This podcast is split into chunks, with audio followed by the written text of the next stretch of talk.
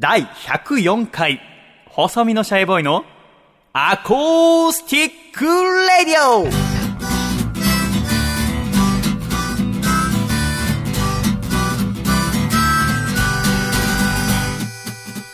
シャイ皆様ご無沙汰しております。細身のシャイボーイ佐藤孝義です。第104回、細身のシャイボーイのアコースティックレディオ。この番組は、東京都世田谷区三軒茶屋にあります私の自宅からお送りしてまいります。この番組の構成作家はこの方です。どうも、構成作家の笠倉です。よろしくお願いします。笠倉さんどううぞよろしくお願いいたします。お願いします。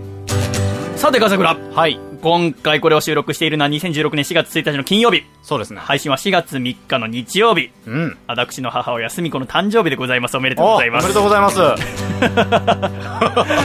今ね、私たちはここはい三軒茶屋で収録しておりますけども、この番組が始まった2014年の4月はいから2015年の7月までは私の住んでいて横浜の実家でお送りしてましたけども、そうですね。笠倉もすみこさんにはお世話になって、お世話になりましたよ。懐かしいですよね、あの時。すみこさんのあの、カツ丼が忘れられないです。あれありましたね、はいだから私は高校生の時は東京の学校に通ってましたし、はい大学も東京でしたからはい。友達が家に来るってことほとんどなかったんですよねうんだから、あーもちろん仕事先の人が横浜に来ることもなかったから、それが笠倉が毎週来るようになって、はい何か出さなきゃなと思ったんでしょうね。だ最初おそらくカツ丼で。はい。で、他になんか鉄火丼みたいな。ありましたありましたもありましたし、はい気づいたらドアの前にシュークリームが置いてあったりとか。ありましたね。あと、ただ、収録してる時にノックしたりすると、おそらく迷惑になると思って、はい部屋のドアの下の隙間かはらい、紙をシュッと滑り込まして、下にお菓子用意してありますとかね。ありましたありました、ありました。あれの時は忍者すみこっていう。そうです、そうです。あだ名がつきましたたけね。ど、あの、セミコさんも今回で55歳になられたといやー、おめでとうございます。おめでととうございます。何か送らなきゃいけませんね。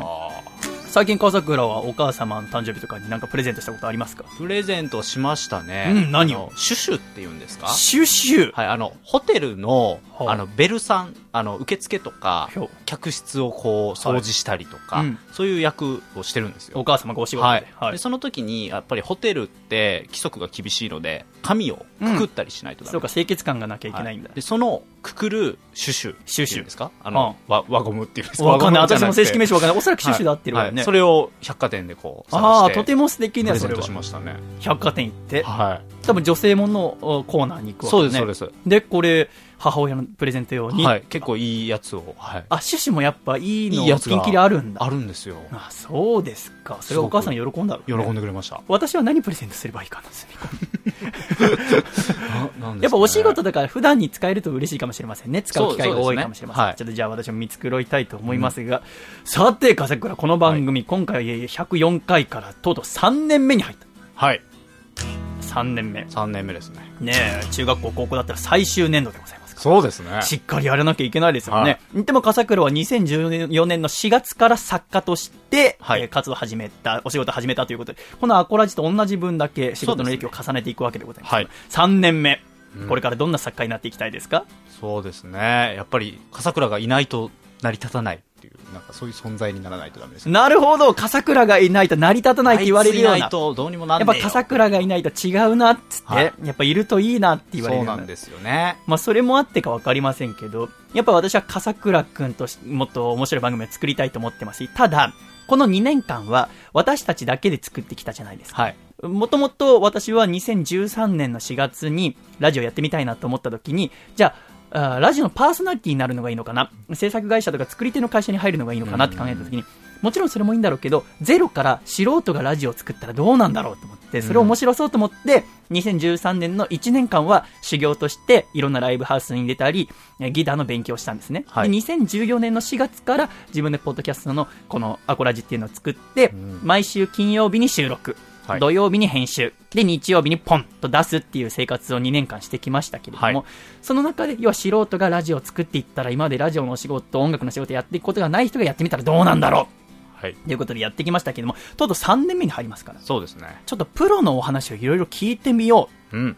二人で決めまして。はい。じゃあまず、笠倉の作家というお仕事について知りたいと思いまして、はい私はここ1年間お世話になっている TBS レディオ土曜日ジャンクのエレカタのコント太郎っていう番組の作家を務めていらっしゃる郷秀樹さんはい。っていう方にお世話になってますので、郷さんにお願いして、ぜひアコラジに来てください。うん。ぜひいろいろなことを教えてください。とお願いしたら、すごくお優しい方で、はい。もちろん行くよって言って、じゃあ104回よろしいでしょうか？いいよ、じゃあ行くよって言って。で、時間聞いて、じゃあこの時間でお願いします。はい。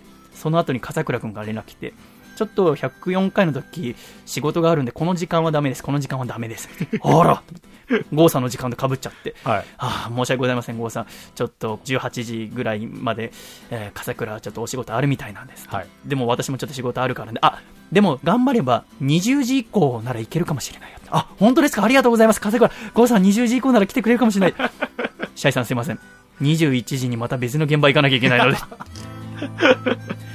ということで、はい。えーせっかく郷さんがわざわざ、本当は私たちの方から出向かなきゃいけないのに。いやそうですよ。はい。一番君たちがラジオ作りやすい環境でやってほしいからって言って来てくれるって言ってたのに、笠倉の事情で今日お断りしなきゃいけないって、そんなことあります？何が自分がいなきゃで、おめえがいない方が作りやすいわ。てめえのせいで、もうゲスト呼べなかったよ。ずっと郷さん呼びたかったのに。大変申し訳ないですね、それは。は本当ですか？いいや都合がねやっぱり合わないというそうなんですでもさ、全く反省してないよね。いやいやしてますよ今日これ4月1日ですけどさ、もうさ、エイプリルフールはさ、中学生までにしませんか？嘘ついていいっていうの。いい大人がさ、なんか新聞とかさ、ニュースとか CM でもいろいろ。そうですよねあれ外人がやるのはなんとなく許せますわ。日本人は合わないって。なるほど私はハロウィンの時とかも言ってるけど。まあ言ってましたね別にやりゃいいですよ。やりゃいいですけど、ハロウィンも。外に出すなって話ですよ。家の中でやってるよ、パーティー会場とかでって思っちゃうんだけど、それはもう古い考えなんですよね。まあそうですよねじゃあ、エイプリルフールもどんどん外に出した方がいいんですか？君もさっきどうでもいい嘘つきましたね。なんか、ちょっと痩せたんじゃないって思ったから、体重計乗ってみなっつって体重計乗って、はいね。で、74キロっていうか、痩せたじゃんっつったら、すいません、本当は78キロなんですよ。あ、面白くない。全然面白くない嘘ついた。何なんですか？えーやっぱ、嘘つきたくなる4月1日は。ちょっといたずらな心がね働いてしまいました、お茶目心本気で驚いてましたもんねうん僕言ってるじゃんみたいな 僕は嘘つかないからさ。嘘をつかれることもあんまなかったからさ。こんな真正面から嘘つかれると思ってなくて、びっくりしちゃったんだけど。はいということで、今回、郷さん呼べなかったんです。はいでもやっぱりね、はい3年目が始まるということで、これ2年目までは企画だったりとか、あとはフリートークを頑張ろうっていうことで私やってまいりましたけども、はい3年目ちょっとコーナーというものをいろいろ教わりたいということでございましたから、はい今回笠倉くんが新コーナープレゼン祭りそうですねをやるということで、ただ私たち二人だけでやっていてはまた同じ、えーこの中で決まってしまうということで、今回は力強い助っ人をお呼びしております。一、人目の助っ人はこの方です。自己紹介お願いいたします。はじめまして、作家の福田絵里と申します。福田さんどうぞよろしくお願いいたします。よろしくお願いし福田さん声小さいよ。ます。よろしくお願いします。よろしくお願いしま。すす今のが一番貼っていただいたんですね。笠倉福田絵里さんに本日お越しいただきました。よろしくお願い福田さんは1993年7月22日生まれの現在22歳でございまして、なんと、先月3月に大学を卒業なされて、うん。この4月1日から作家としてお仕事を始められるっていうピカピカの1年生でございます。お。よろしくお願いします。よろしくお願いします、はい。福田さん。福田さんはね、その、郷さんと一緒に、モテないラジオ、楽天 FM の番組をやっていたり、ん。あとは私は去年の7月に第1回が行われた、モテないフェスというイベントがあったんですけども、そのイベントの作家も務めてらして、はい。その時まだ大学4年生だったってことそうですね。そして、その福田さんに、じゃあぜひお越しいただこうということで、今回来ていただいたわけでございます。はいよろしくお願いします、福田さん。よろしくお願いしますモテないフェスは今まで3回やってまいりまして、はい次は4月9日の土曜日にございますが、私はもうこの福田さんの下で馬車馬のように働くつもりになってますから、もういろんなことをやらされてきましたけども、はい本当否定はできない。そう。だって言ったら5個下だけども、私は福田さんがもうこれやれって言ったら、はいって、全部やるってことになってますので、お世話になってます。とんでもございません。よろしく。お願いします。福田さんはまあよく笑うんですよ。びっくりするぐらい朗らかな方ですから。しかも笠倉みたいに嘘の笑い方じゃない。本当の笑い方。でもね、笠倉もかわいそうなの。今日は福田さんと笠倉は初めてお会いするんだよね。はいでも、笠倉は福田さんのことをなんかお話で聞いてたんでしょ？あ、そうですね。それは何の話で聞いてたの？それは、あの、ある芸人さん、うんあの、高松菜奈さんという芸人さんの雑記の作家として、うんはい若い子がやっているとうんいう話、しかも大学生の子がやっているっていう話を1年前ぐらいに聞いて、そんな前にあそんな若いのにやってる子いるんだっていうふうに、しかもやり手だって聞いてたわけはい、聞いてました。あ あ聞いてましたよ。それがこの福田さんでございます。はい。とんでもないです。ああ、本当びっくりしましたね。そんな福田絵里さんに本日お越しいただいたわけでございますが、そのモテないフェスになった第4回が決まっておりまして、はい。はい。4月9日の土曜日、下北沢ろくでもない夜、なんと時間はお昼の夕方かな、16時から夜の9時まで、5時間のイベントでございますけど、今回これも福田さんの一声、おいシャイ出ろよ。でですね、私もしっかりとこんな感じでした？おい、シャイ、出ろよ。はい。はい。はい。出ます。ということで、解禁賞でございますけど、他にもどんな出演者の方が来られるんですか、福田さん。とさっき話していた郷秀樹さん。郷秀樹さんが主催。はいはい。といつも出ていただいているうんタイガーリーさんタイガーリーさん、と爆裂級の高見司さん。高見さん、あと、こちらにも出てますよね。永田圭介うさん。ん、永田圭介さん。はい。と、あと永田さんのコンビうん。のシャラシカというコンビと、シャラシカ、コンビ組まれたわけですね。はい。あと、人力車の小林ぼっちさんという小林ぼっちさんの。方と、吉本の猫塾というコンビの方ですね。聞いてわかる通り、すべてお笑い芸人の方っていうですね。このことについてちょっと文句言うと、福田さんが、もうめんどくせえから何も言うな。お笑いって言っときゃいいんだよっていう圧をかけられて、わかりました、すいません。それでやらせていただきますということで、今回もやらせていただくことになっておりますが、まあ今回はだから、笠倉、はい。そして福田さん、で、私、なんでございますけども、せっかくならば、私と笠倉の他にまず福田さんに女性の意見が入りましたので、はい。男性の意見も聞きたいな、ということで、第73回のアコラジにも、あアドバイザーとして来ていただきました、作家の笹尾大樹さんに今回もお越しいただきました。笹尾くんはいどうぞよろしくお願いいたします。千笹尾です。アドバイザーです。よろしくお願いします。す。笹尾くんは1994年8月1日生まれ、はいで、現在体重が110キロということで、そうですね。星座のように110キロっていうのがついてくるわけでございますけれども、お元気でしたか？はい。今回もいろいろお話聞かせていただければと思いますけれども、はい今日だから、笠倉と福田さんも初対面だし、はい福田さんと笹尾くんも初対面ってこそうでとですよ。。すはい。うん最初駅に迎えに行った時に、え福田さんと笹尾くんですって言って初めて会うからこんにちはっつって、なんか、ちょっと緊張した感じがあったんだけど、はいなんと、笹尾くんを YCC という吉本の作家育成学校はい。の8期生。8期生です。うんで、福田さんは9期生。はい。っていうことで、一気にですね、序列が生まれましてですね、まとまりが生まれましたね。はいよろしくお願いしますって福田さん。はい。よろしくねっていうことで。だ年で言うと、笹尾くんの方が1個下なんだけども、はい。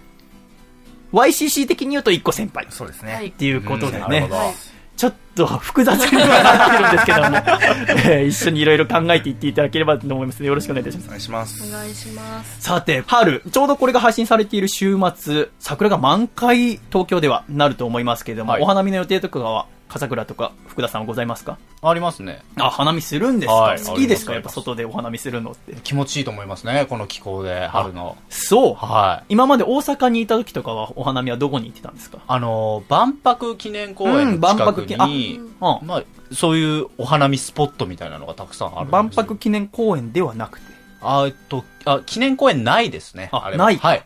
かなり広いんで。広かった、は私も去年行ってみたんですけど。そうですえ、福田さんは行ったことありますか？万博記念公園ないです、ないです。あそこ中入るのちょっとお金かかるんですよね。えーそうですね、入場料が。りしました。はだから笠倉に去年、万博記念公園行ってみてくださいって言われて、はいじゃあせっかくなら大阪のラジオリスナーと会いたいなと思って、何時に万博記念公園のここに集合しましょうっていう約束、笠倉が取り付けてくれて、そこに行ったら、うん入るのにお金が必要で、リスナーからちょっと僕は怒られるっていう、お金かかるじゃないですかみたいな。俺に言わないい。で。一切その情報ね、言ってなかったですからね、お金笠かかるっていう。倉からすれば当たり前なんで、はい家近くなんでしょ家近いですはいね、だから、ちょっと気をつけてほしいなとは思いましたけれども、お花見でございます。私はちょっとお花見、えー好きなんだけども、はいちょっと人がたくさんなところが苦手でございますって、うん私は毎年ね、おはみっていうのを主催してるんです。おはみ、おはみって知ってますか？知らないです。おはみっていうのは何かと申しますと、お花見のトップシーズンから1週間後に、同じ場所でご飯食べたりお酒飲んだりすることです。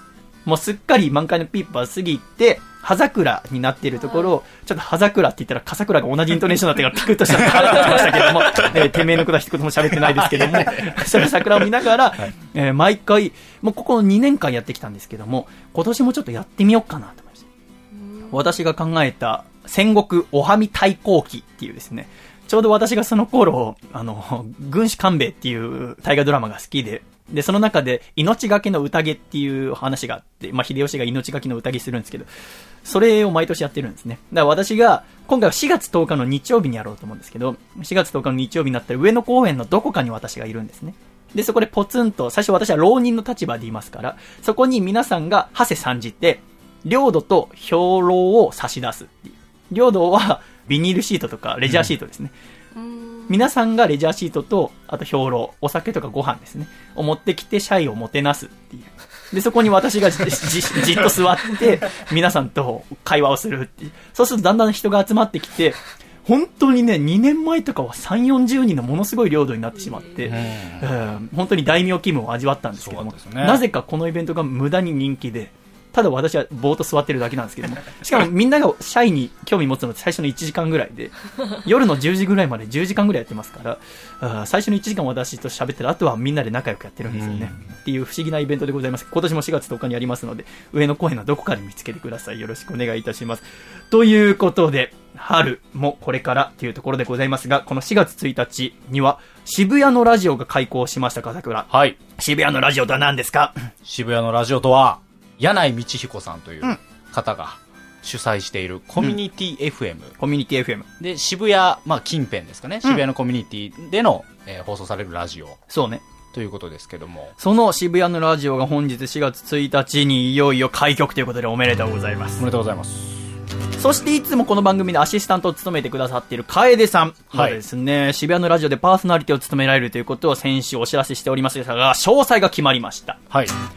先週の時点では毎週水曜日に担当しますよっていうお話をしてましたけども、えー決定事項としましては、水曜日の朝の8時から夕方の16時までの、えー1日8時間をですね、すごいですよ。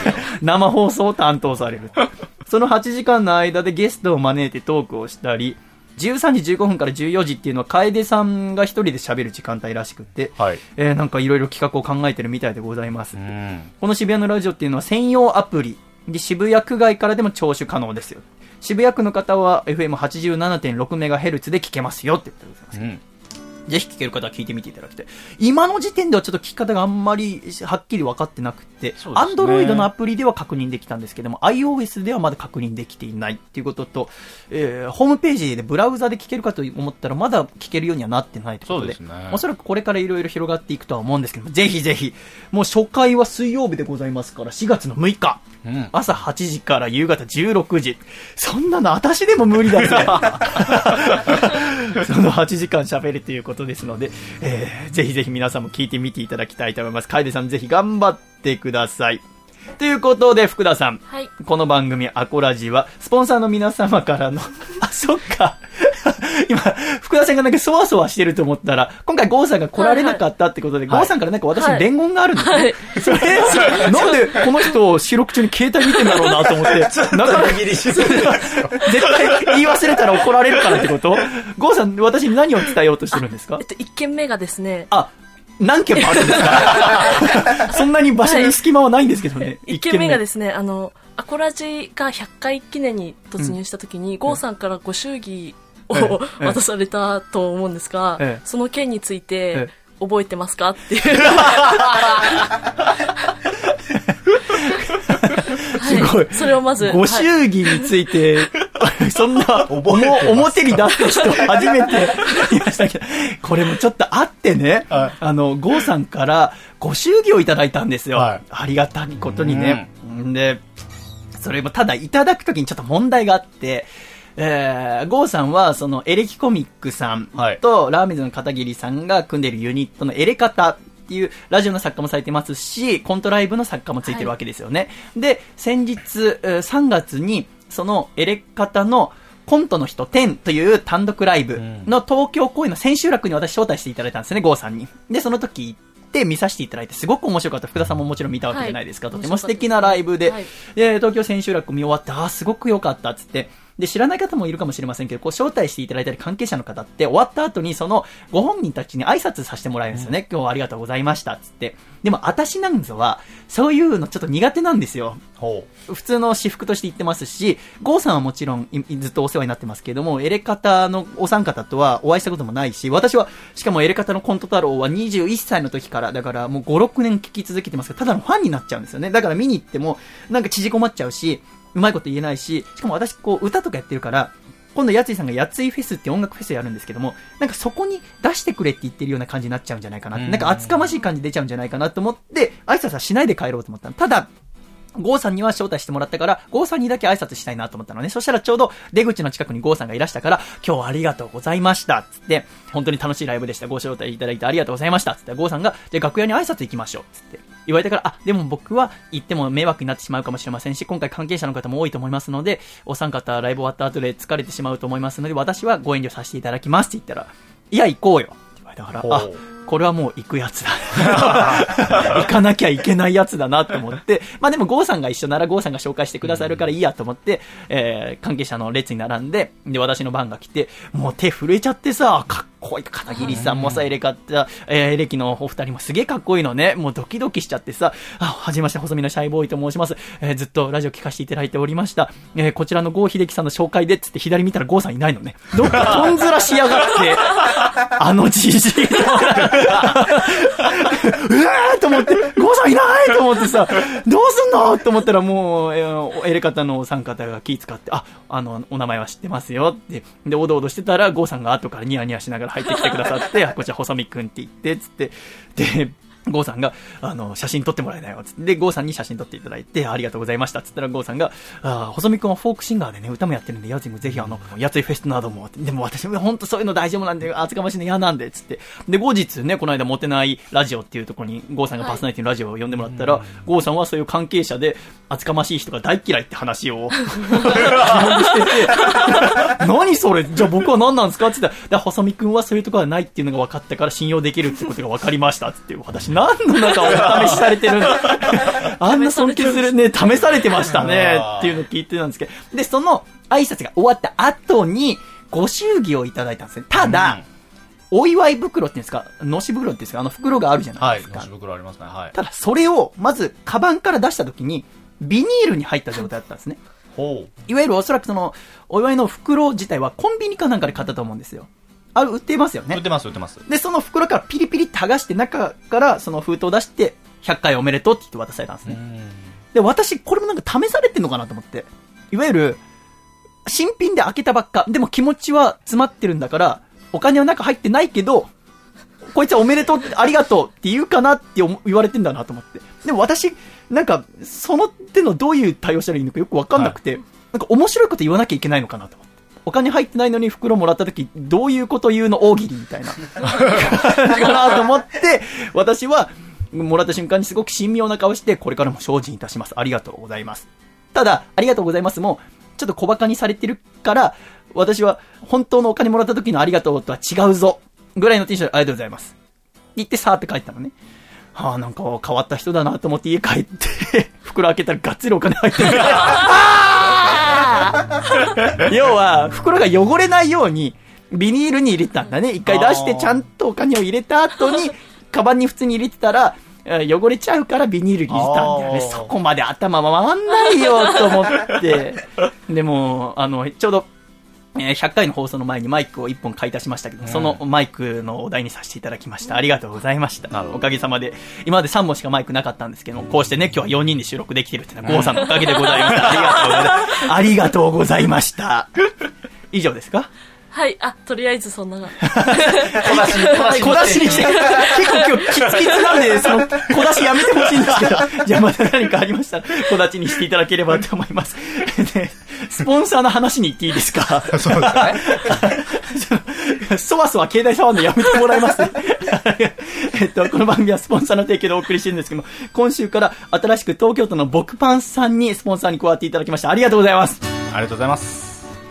この番組はスポンサー特典として3つからお選びいただきまして、1つはこのアコラジのスタジオ見学。作、一つは色紙制作、一つは CM 制作とございますが、僕パンさんはカメラマンも務めてらっしゃるんですけどおも、ーそのカメラマンの時の名刺を作りたいってことで、お名前を私が書かせていただくってことになりまして、ちょっと素敵な名刺作れるように頑張りたいと思います。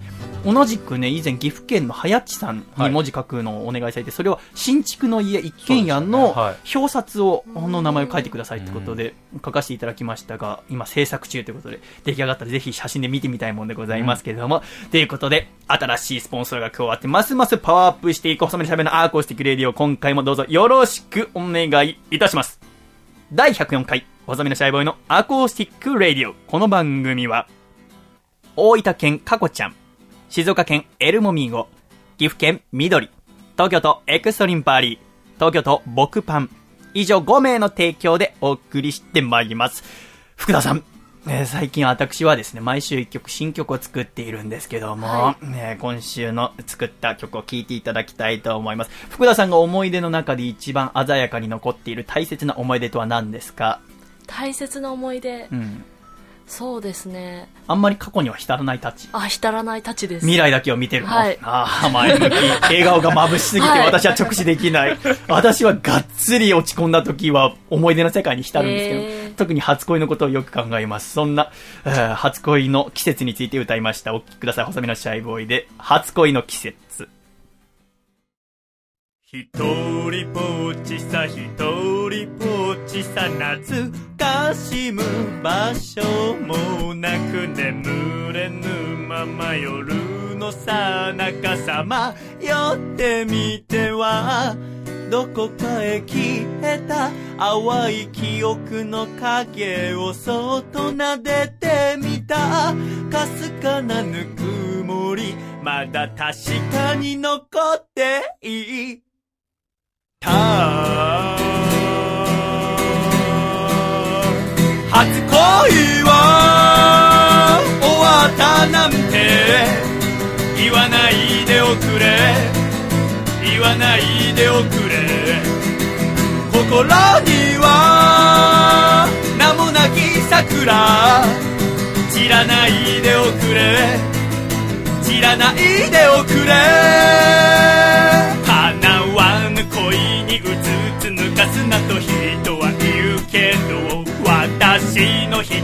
は未だ変わらず燃えている。明日には会えるよなんて。言わないでおくれ。言わないでおくれ。涙には意味がないなんて。知らないでおくれ。知らないでおくれ。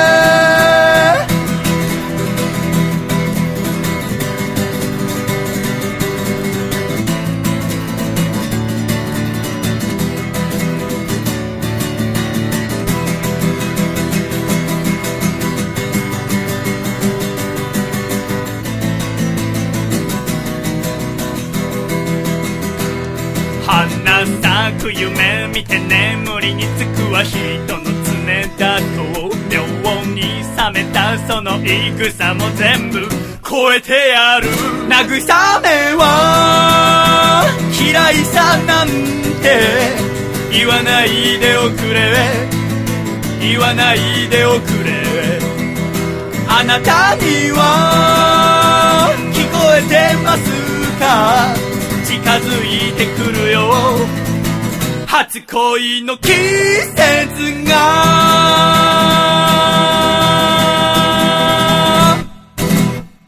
ありがとうございました。細身のシャイボーイで初恋の季節でした。では、いよいよコマーシャルをお聞きいただいた後、笠倉のプレゼンコーナー祭りでございます。はい。では、どうぞ。バサラの春がやってくる今年の1月に産声を上げたプロレスリングバサラ。この春、全国各地での興行が決まっております。3月28日、愛知、名古屋、千草小劇場。4月10日、栃木、小山市立文化センター。4月14日、東京、新木場ファーストリング。4月28日、神奈川、横浜にぎわい座、野毛シャーレ小ホール。5月1日、板橋グリーンホール。5月3日、宮城、夢メッセ宮城西館ホール。5月13日、埼玉、わらびレッスル武道館。5月28日、横浜ラジアントホール。9詳しくは DDT プロレスリングのホームページをご覧ください。では福田藩、いつものやつ、いっちゃって！バサってバサってバサりまくるバサラ！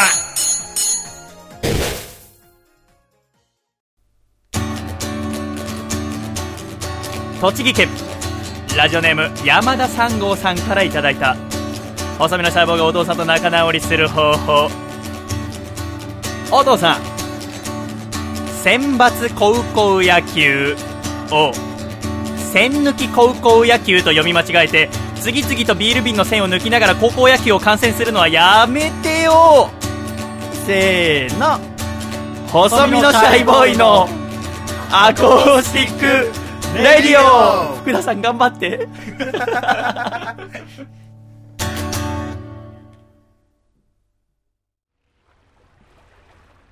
シャイ第104回細身のシャイボーイのアコースティックレディオこの番組は改めまして細身のシャイボーイと笠倉と。福田絵里と笹尾大輝で、お送りしてまいります。どうぞよろしくお願いいたします。お三方。よろしくお願いします。お願いします。そうよね。福田さんはあんまりラジオで喋ることはないんだよね、楽天 FM のモテないラジオでも喋ってない、ね。喋ってないですね。あれは毎日楽天 FM の夜の11時半からお送りしてい。る番組でございますけれども、モテないラジオどんな番組ですか？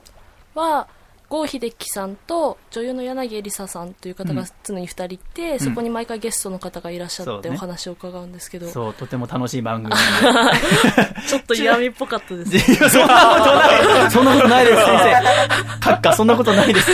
あのね、このアコラジに出演していただいたゲストの方は、アコラジオールスターズって呼んでるんですけども、はいだから今日から福田様アコラジオールスターズでございますけども。えーはいただ、同じくアコラジオールスターズの中に、プロレスラーの福田博さんって方がいるんですね。はいはいで、その方私よりね上の方だから、福田さんって呼んでるんですね。はいそうなると、あなたと被ってしまうって福田さんつながり。はいはいなので、なんかニックネームとかないんですか？福田さんですねうんだから困ってるんだよね。どうする笠倉？どうしましょう。かといって、エリ、エリちゃん、エリちゃんっていう柄じゃないもんね。そうですね下の名前ではほとんど呼ばれるあ、じゃあ、アコラジでは下の名前で呼びましょう。えー、いいですね。うん。そんなろくな嫌な感じしますか？本当に嫌そうなんで嫌なの？そんな眉間に、笑いながら眉間にしわ寄せる人、すごい初めて見た。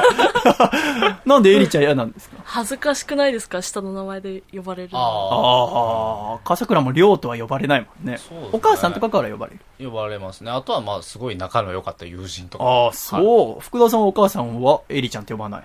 あまあ母には呼ばれます、ね、ああ、そうですか。笹尾君も大輝って呼ばれる。呼ばれますね。呼ばれるか。私も高吉って呼ばれるもんな。どうしよう。まあ、エリちゃん。何の話も聞かなかったことにして、えー慣れていただきましょう。じゃあ、アコラジではエリちゃんでいきたいと思います。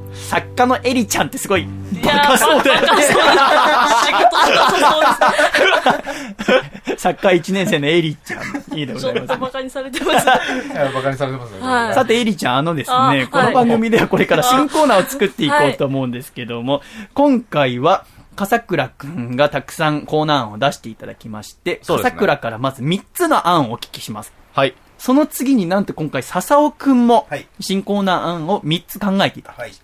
その中から、新コーナーを3つ決めたいと思います。計6個の中から3つ。なので、それをぜひですね、エリちゃんにも一緒に考えていただきたいというところなんでございますけれども、では、はい笠倉早速、はいプレゼンの方よろしくお願いいたします。では、一つ目、参ります。お願いいたします。一つ目のコーナーの名前は何でしょう？週刊文春。週刊文春。これはどんなコーナーでしょう、笠倉。このコーナーは、週刊誌でボツになりそうなスクープしか持ってこないポンコツ記者が、編集長にネタを報告するコーナーです。ほう、週刊誌では特ダにならない？そうです。本人は、これは特ダネだと思ってるんですけど、なるほど。ポンコツなので、編集長にはもうそれはネタにはできない。取材した本人はこれは特ダネだよと思ってんだけど、世間一般ではそんなのどうでもいいよはいっていう情報がいろいろこちらに寄せられるわけでございますね。はい。例もあるんですか？例ありますね。では、笠倉ちゃんよろしく。では、あの、編集長の役をうん、細見さんにやっていただいてよろしいですか？私が編集長の役、はいい、いでしょう。セリフはボツに決まってるだろうってこう突っ込んでくれればいいんで。あ、じゃあ、笠倉から報告受けた後に、はい私が、ボツに決まってるだろう。はいっていうわけでございますね。はい。じゃあ、お願いします。編集長、スクープです菅健太くんがケンタッキーでチキンを3ピース買ってるところを激写しましたこれ、1ページ目の特集でどうですか？ボツに決まってるだろ編集長、スクープです。相川翔さんがカブトムシに向かって、君は怖い大人にドッキリしちゃダメだよ。と、忠告している現場を抑えました。関東記事でどうでしょう？う。ボツに決まってるだろはい。といったね。ふむふむふむふむ。すごい、スクープを抑えたと思いな込んでるほどんですけど。。ああ。ポンコツだ取材してる方は本気なんだ。はい。そうなんですよ。そこのギャップを楽しむ。はい。週刊文春のコーナーでした。エリちゃんいかがですかこのコーナーは。面白いと思います。うん すごい。作家の世界の上下関係が、そうだよな。何の、何も先輩の面白いと思い何もます。気にせずに、屈託のない意見を聞かせていただくのが一番でございますけど。なるほどね。まあ、その週刊誌にもじっていくって、これが一つ目。はい。了解しました。じゃあ覚えておきます。はい。では早速、二つ目を笠倉お願いいたします。はい。サウンドロゴ、決めちゃいました。サウンドロゴ決めちゃいました。そうですね。これはどんなコーナーですか、笠倉？こちら、えー、リスナーの皆さんからサウンドロゴをつけてほしいテーマ、まあ、単語ですね。うんえー言葉、文章でもいいです。えー募集し、細身のシャイボーイが感覚でサウンドロゴをつけるコーナーということで。サウンドロゴっていうのはそもそも何ですか、笠倉？サウンドロゴというのは、あの、いわゆる企業とかうんが商品、まあ、商品をまあ CM とかでは宣伝するときに、最後にその商品名をメロディーに乗せて言ったりとか、えーはいはい企業名はいをメロディーに乗せて言うことで、ああより印象に、まあ、残らせるというか、あなるほど視聴者。の印象に残るような手法なんですけど。そこみたいな。ただこれ著作権があるかわかんないんで、そうなんねあんまり、いや、例があれ、はっかあの仕様みたいな。はい。あれですね。はい。あ、じゃあ皆さんに何か寄せていただいて、それに私がはい。その場で、そはいれから準備しておくかなんかで、そうしましょう。その場での方が面白いかもしれそないね。の場でできる？え、じゃあさ、その、じゃあ、今じゃあな例をその場でやってみますか。あ、やってみましょうか。はい。一応あるので。あ、私が？はい。あ私がやるん わかりました。じゃあ、えじゃあ私がそれを見ればいいの？その文章で？そうですね。あじゃあ読みましょうか。メールはあ僕は読みましょううんか。はい。じゃあ行きます。はい。お願いします。えー、細見さん、シャイ。シャイ。僕は、ぼんあ、ごめん。じりが、はい福田さん、この番組ね、リスナーから 挨拶として、ポッドキャストってほら、朝聞くか昼聞くか夜聞くか分かんないでしょ。だから、おはようございますとかじゃなくてもう、世界において万能なシャイを使うっていう。万能なんですか？そう、シャイって言うと、みんながシャイって返すから。なるほどっていう挨拶になってるんでシャイって言って入ったのはそういう理由なるほど、なるほど。僕がシャイって言った時の福田さんの顔見た。ひどかったぜ。う ん本当に。うさぎの糞見てる時と同じ顔してたから。おね、からからじゃあメール読んでください。はいはいえー、細見さん、シャイ。シャイ。僕は、だからその顔やめろって、し渋い顔になってる渋い顔。白いよ。宇治抹茶を飲んだ時みたいな顔してたから。お願いします。いきますね。はい細見さん、シャイ。シャイ。僕は、えー、ぼんじり、焼き鳥のぼんじりが大好きです。焼き鳥屋に行くと、はあいつも5本以上は頼んでしまいます。そんな、ぼんじりにサウンドロゴをつけてください。よろしくお願いします。あ、企業とかじゃなくて、はい。その、ぼんじりというものに？はい。そういった、まあ、単語でも OK ということですね。はい。あーで、私が考えればいいんだ。なるほどな。はい。そうですね。えーぼんじりの特徴は何ですか、笹尾くん。美味しいです。美味しいことか。はいうん、そうだな。そう、美味しいっていうのが伝わらなきゃいけないわけだもんね。こーりこーりこりこり、ぼんじり。何やらしてくれてんだ、お前。でもこういうことなんだよね。こういうことなんだよね。の違あー、うの？ちょっと違うかもしれないですね。あ本当に？ニュアンスが。ごめん、僕、ふざけてないよ。本気で今やったんだけど。まあ、えっ、と、何なんでしょうね。単語そのものをメロディーに乗せた方がいいかもしれないですね。例えばじゃあ、細身のシャイボーイとか、なんか、細身のシャイボーイっていうじゃないですか。うんあれ、まあ、歌の一環ですけど、うんなんか単語自体を乗せる方がいいかもしあ、れない、なに私が、あ細身の？行為で乗せた氷氷氷氷はいらなかったってこと？いや、マジで言ってしまいましたけど。ああ、そうなんだ。だ。なんか、そうですよね。細身のシャイボーイ。でもさ、ぼんじりだけだとさ、さっきの後、ぼんじり。よ、四、四つの単語ですからね、言ったら。四語ですもんね。他にじゃあなんか例題いただければやります他けど。じゃあどうしましょう？福田さんなんか私に例題ください。じゃあ福田さんが好きなものは何ですか、長い。テレビが好きなのでテレビ。じゃあリモートコントローラーうん。リモートコントローラーの特徴といったら笹尾くん何ですか？まあ、ボタンがボタン、ボタン、ブツブツ感ね。でも、プツプツ感は言っちゃいけないんだもんね。あと他には特徴としてはリモートコントローラーの。赤外線が赤外線ね、ちょっと未来感かな。宇宙感、科学感かな。なるほどあ赤いレーザー、レーザー感、レーザー、伸びやか、大げ。うん。リモートコントローラー。これやめましょうか、このコーナー。このコーナーちょっとやめましょうか。でもこういうことなんだよねこ。ういう、こういうことなんですよね。はい。あの、え、ちょっとじゃあ一個お手本見せてもらっていい？そんな不満の顔そうなるしてんの。と、そうなると思って今。そうだよねやめましょうかって言ったんですけどね。じゃあ、えっと、冷蔵庫お願いしますよ。ね、家電家電メーカーと家か。電メーカー。ね、東芝も白物家電が買収されましたから。一家に一台ありますよね。ありますよ。えーえー冷蔵庫。冷気を保って。えーそうですよ。冷媒を冷やして。まあ、食品を保管していると。そうですよ。中にコンプレッサーもあって。降りてきました。はい。いきます。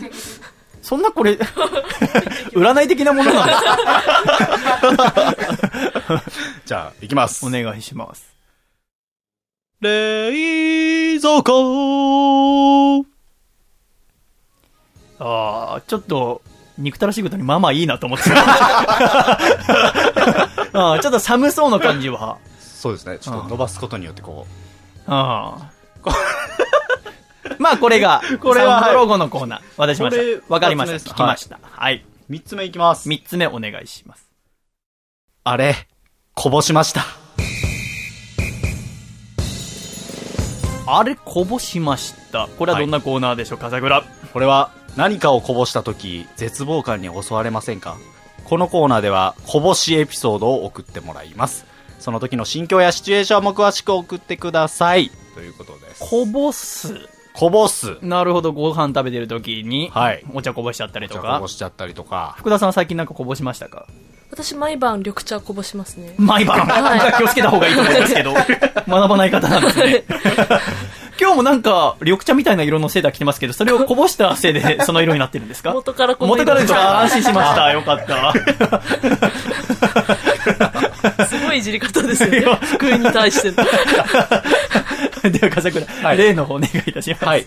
まあ、こぼした時のまあ絶望感が分かればいいのかなという、えーなるほどエピソードですかね。はいえーお願いいたします僕はラーメン屋でアルバイトをしていた時に、お客さんのカバンにチャーハンをこぼしてしまったことがあります。こぼしたのがバイトで勤務1時間の時点で、その日のシフトが8時間だったので、残り7時間、地獄でした。こぼしエピソード。以上です。おー、こぼしましたね。はい。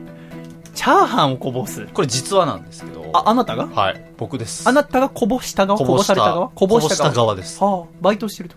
アルバイト、ラーメン屋でアルバイトをしていた時代ながあ、まあ大学の時にありまして。は思いっきり、あの、お盆からあ。は手を滑らせて、うんスルッとこう、荷物入れのあ。はところに、チャーハンが直進していきまして、あ。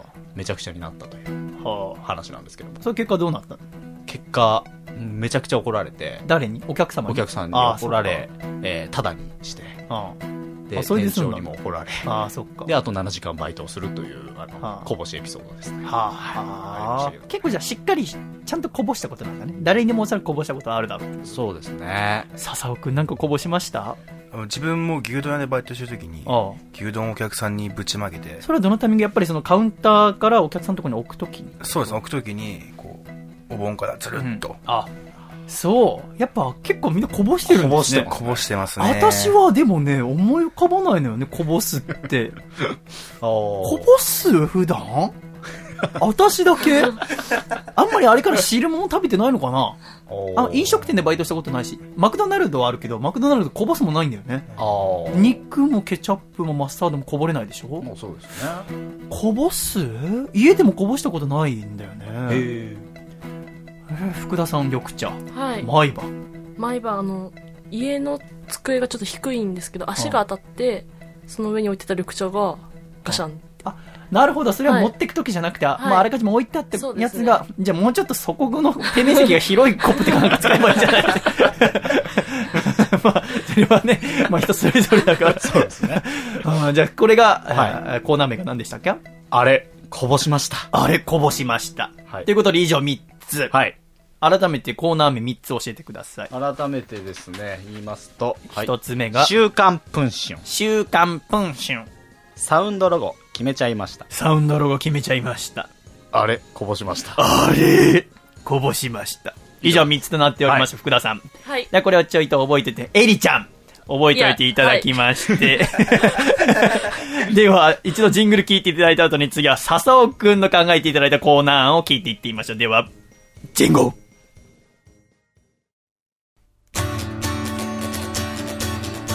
川崎市ラジオネーム豆山ビーンさんからいただいた。細身の細胞がお父さんと仲直りする方法。お父さんシルバニアファミリーの世界だけでいいから高額納税者になろうよ。福田さん一人でせーの。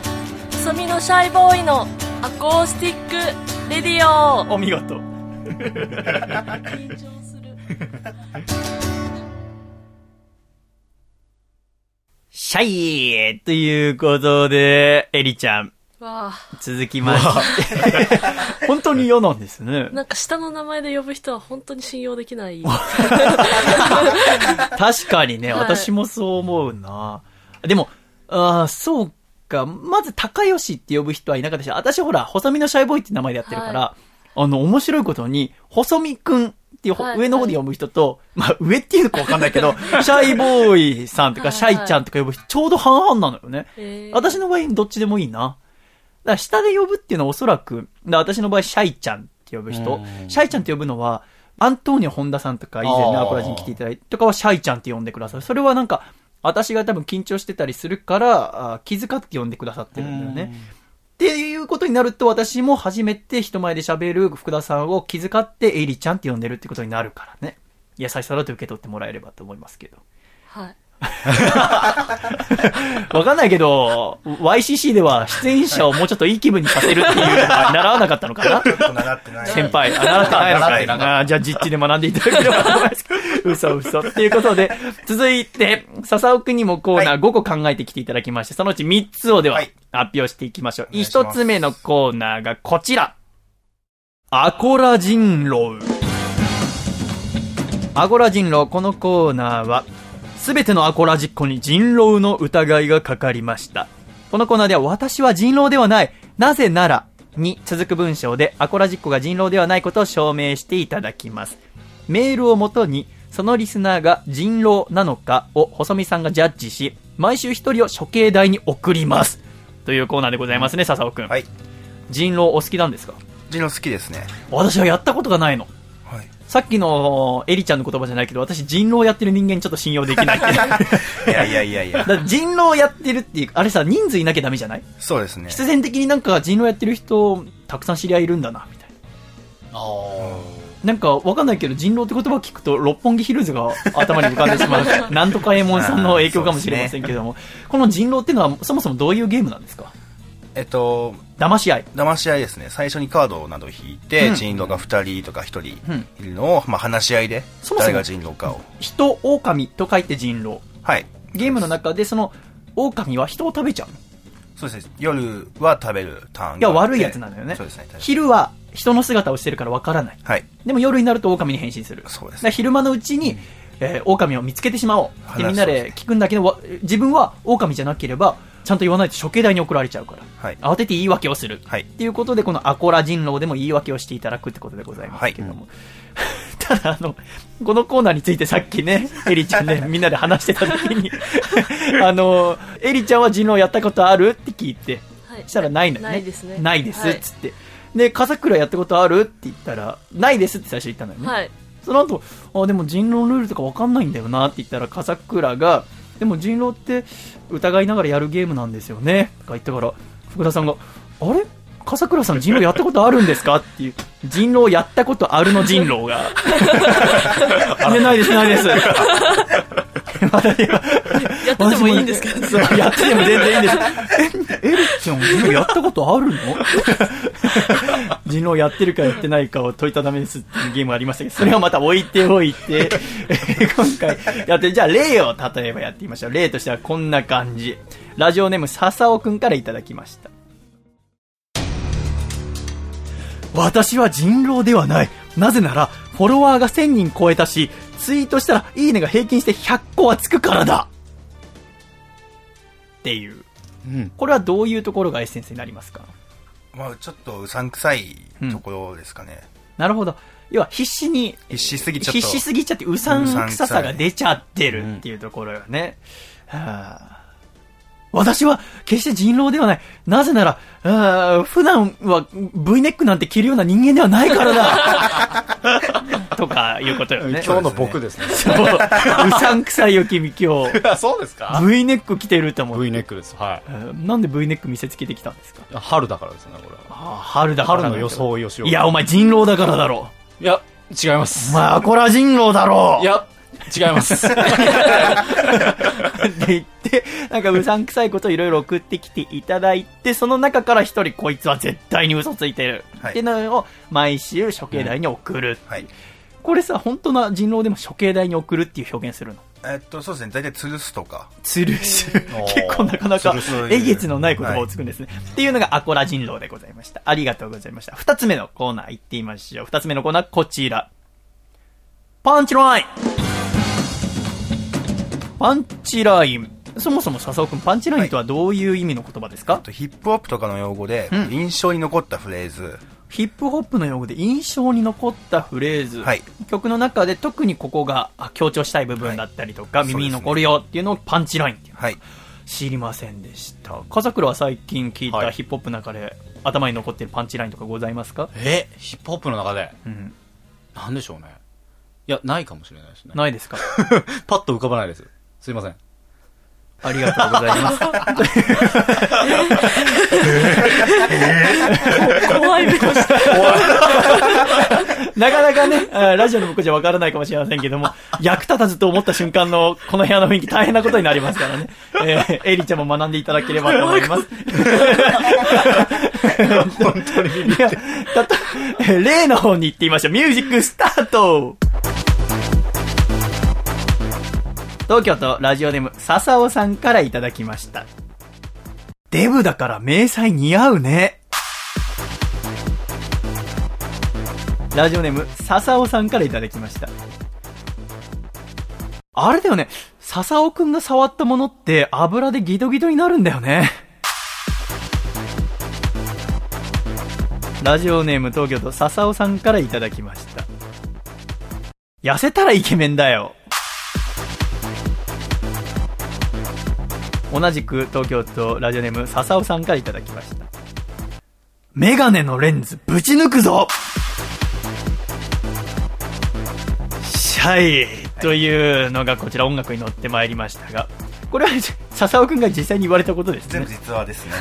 私はこの一番グッときたのはデブだから迷彩似合うね いや、言われましたね。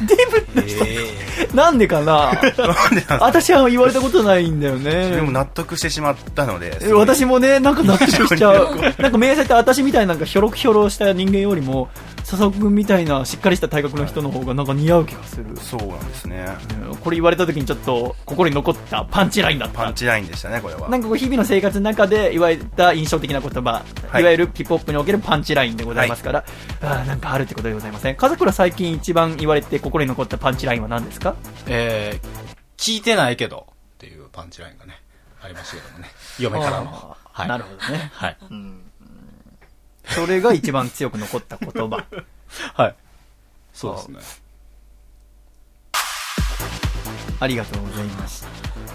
これが、これがアコラジですよ。皆さん、これがアコラジですよ。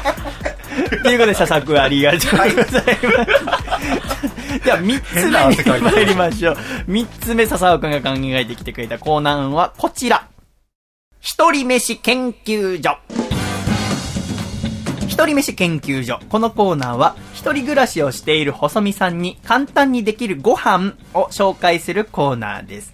毎週送られてくるメールの中から、気気になるものを実際に作り、味や簡単さなどで5段階評価をしていただきます。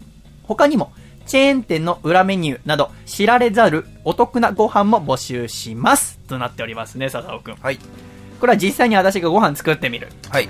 体験型コーナー。そうです。これ楽しいところはどこになりましょうまあ、視力中にご飯食べれるのはいいんじゃないかななるほどね。確かに、はい。なかなか普通のラジオだとご飯食べることってないですので、はい。えー、いいことなのか悪いことなのかは、私のこの 狭い80の部屋では、マイクの2メーター先にキッチンがあるっていうですね、そうですね。環境になってますので、これを活かしまして、はい。収録中に作ったりして、えー、また一人暮らしに行ったらね、この新生活始めましたよ、なんて方の中には、一人で暮らし始めましたよ、なんて方もいると思いますので、はいはあ、こういう一人飯あるんだ。また、昔一人暮らししてましたよ、なんて方は、ぜひ教えていただければ、アコラジッコみんなで楽しめて役に立つっていうコーナーになるわけでございますけども。福田さんは、エリちゃんはご飯が好きだって。福田さんでいいです。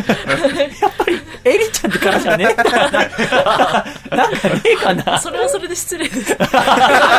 ごめんごめんごめん。ごめんごめん。それ、どっちがいいんだよ、じゃあ。福田さんで。あじゃあ、エリちゃんはご飯食べるの好きだってことですけれども。あ 一番好きなご飯は何なんですか？は、パスタですね。あ、これちょっと収録前に揉めました。そうですねパスタ好きってちょっとね、大雑把すぎませんか？何パスタが好きとかじゃない？じゃないですね。全部好き。違うんだよ。え？だってそれだったら、じゃあ私が、はい。丼物が好きって言ってんのと同じですよ。そうと、お前カツ丼も親子丼もかよってなるでしょ？まあ、はだって炭水化物の上に何かけるかでしょ？い。いや、パスタなんて小麦粉の固まったやつでしょ？はいや、喧嘩売ってんだ。でもそうじゃないい？でも、ええパスタ好きって言うと、パスタ屋に行けばいいじゃないですか。うん。こちゃって、丼物屋に。丼物屋ってなくないですか？あ今、雨降ってる音、聞こえる。ごめん、洗濯物込むわ。ええ 逃げたぞーおい、逃げたぞーみんなシャーじゃないですか。あうわちょっと笠倉、ーいやー丼物屋について言い返しといて。えどっち派ですか？ー、パスタ派です。あ、じゃあ言い返すことないじゃん。いや、でも、丼物も、天屋があるし、えそしたら、天丼になるじゃないですか。天丼。すいません。無力です。頑張ってよ。無力です寿。司はどうですか？寿司は OK なんですか？どういうこと？寿司は寿司好きだよ寿司っ。ていう人はうん大丈夫なんですか？そのネタは変わってくるけど、確かに丼っちゃ丼かもしれない、あれも。いやいや、だって、一食の中で、パスタは、一つでもう一食終わりますよね。ミートソースパスタを食べたらお昼ご飯終わりですよね。だからといって、寿司屋に行って、じゃあマグロのやつ一貫食ったら終わりかって言ったら終わりませんよね。寿司はいろいろ例えばランチに行ったとしても、その中にマグロがあって、イカがあって、イクラがあって、卵があってで、お寿司でございますから、あなたの言ってることは的を得ていないと思う。その通りです。おじさんをめんどくさいのでやめてください。めんどくせえって顔したけど。ということで、いや、いいです。パスタね。はいパスタということで、この後やりたいと思う。一人飯研究所。ということで、じゃあ、これもいいコーナーでございますが、改めまして、笹尾くんから3つ、はいアコラ人狼、パンチライン、一人飯研究所、いただきました。はいありがとうございました。以上、6つ出ましたが、ちょっとね、社員も一つ考えてきたのがありますので、ジングルの後に皆さんと一緒に考えていきたいと思います。よろしくお願いいたします。では一度、ジングルをお聴きください。山形県、ラジオネーム、ベネットは静かに暮らしたい。さんからいただいた、細身のシャイボーイがお父さんと仲直りする方法。お父さん、僕に風邪をうつすために、桃鉄の貧乏神みたいに後ろをついてくるのはやめてよ。せーの。細身のシャイボーイのアコースティックレディオ。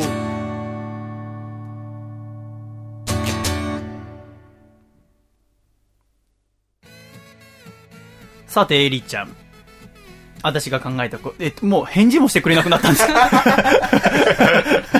私が考えたコーナーなんでございますが、ちょうど先週、えーこれ収録しているのは4月1日ですけども、1週間前にプロ野球が開幕しまして、はい。エリちゃんは野球は好きですか？全然見ないです。スポーツは何かやってたり好きなものとかあるんですか？全くないですね。えーじゃあ、休みの人が何やってたんですか？は映画見たりしてましたね。あ、そうなんだ。はいインドア。映画を好きなんですね。はいエリーちゃんは 3月に大学を卒業して、この4月から作家としてはい。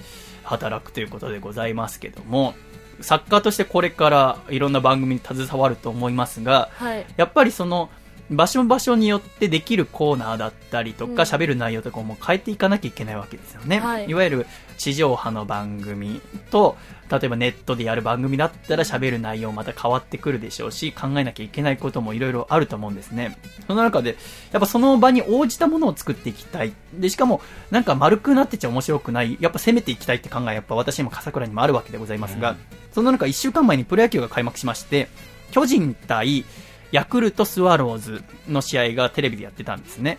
で、その試合開始のとこだけ笠倉と二人で見てたら、国歌斉唱が行われて、その時歌手の彩香さんが一人で国歌を歌ったんです。うん、そうでしたね。それがものすごく上手くて。はい。いろんなね、スポーツのイベントの試合が始まる前とかに国歌を歌うのよく耳にしますけども、私が今まで見た国歌斉唱の中で、読書の中で、彩香さんのその今回のやつが一番上手かったんだよね。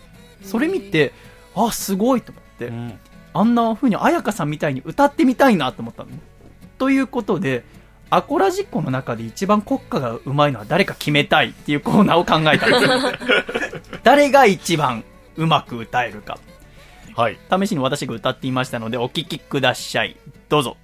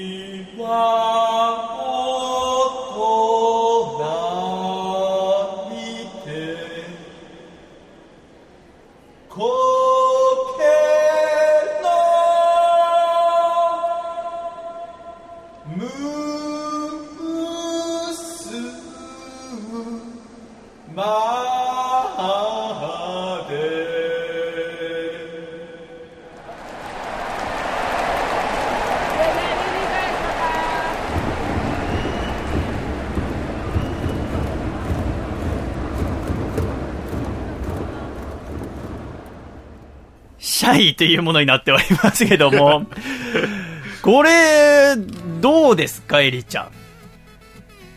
シャイさん売れたなって感じがしました あ、歌ってる。あのね、私初めて一人で歌ってみたんだけど、もう撮ってみようと思って、手元にあってボイスレコーダーで撮ったんだけど、すごく難しいよ。メロディーもなく一人で歌うと、これも改めて今こうやって聞くと、ちょっと音外してるのよね。だから、相当練習してるんだと思う、歌手の人一人で歌うときって。っていうのを、例えば、あ手元にある携帯でも変わりもありません。録音してきたものを、普通に録音していただいて送ってもらったのを私が加工して、こうやってスタジアムで歌ってるようにするっていうはい。コーナーにしようと思ったんですけど、結構さっきの短い音源作るのに6時間ぐらいかけて頑張ったんですけど、なんか、なん、この心のモヤモヤは何なんだろう。なんでできないと思っちゃうんだろう。平和を願う歌を一生懸命歌うっていうだけなのに、なんで、このモヤモヤは何なんだろう？はい。っていうのが残ったんですけど、お三方、私になんか言葉をください。これやって、うん変な歌い方のとかが送られてきた時にどう対処するんだろうって思いますけどそういうことか。ふざけちゃって大丈夫なのかなしかも別に笑うもんじゃないよはいってことだしね。ね、今まで今の清志郎さんがバンドで、えー君が代を歌って CD 発売中止になったりとかしたこともありましたやっぱ難しいのかな。ちょっとぜひこれに関しては、アコラジックの皆さんがどう思ったかをラジオを聞いた時にどう思ったかっていうのは知りたいので、そうですね。これに関してはまだ採用っていうんじゃなくて、保留という形にしたいと思いますね。ちょっとぜひ教えていただきたいと思います。ということで、では、6つの中からコーナーを選びたいと思いますので、じゃあ1曲お聴きいただいてる間に我々考えましょう。では1曲お聴きください。細身のシャイボーイで先週作った曲でございます。酒が飲めるなら。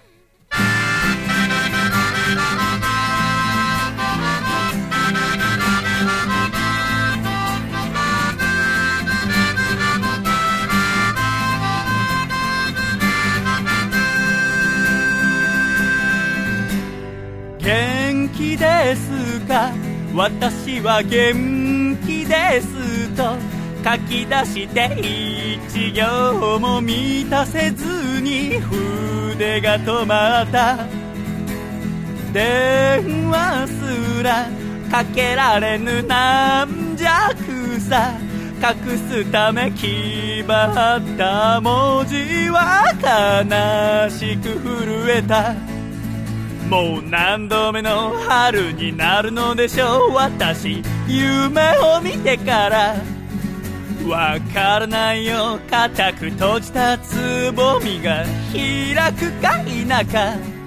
でもいつか花咲かせたなら会いに行くからその時にうう。酒が飲めるなら。二人で酒が飲めるなら。その時は積もった思いをただ聞いてくれないか。いつか酒が飲めるなら二人で酒が飲めるならその時は些細なことすら笑ってくれないか。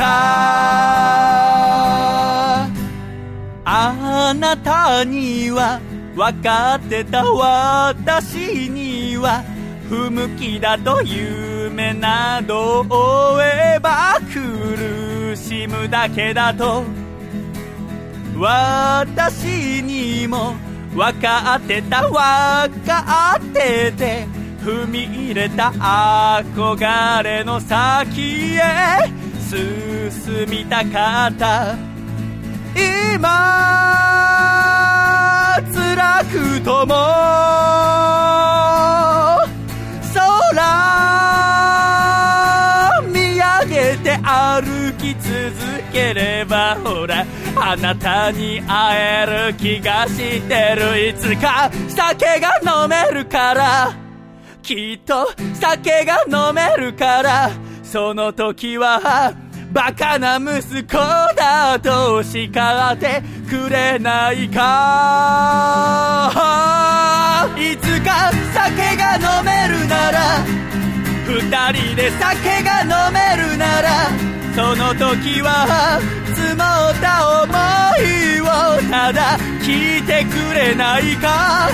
いつか酒が飲めるからうまい酒が飲めるからその時は些細なことすら笑ってくれないか？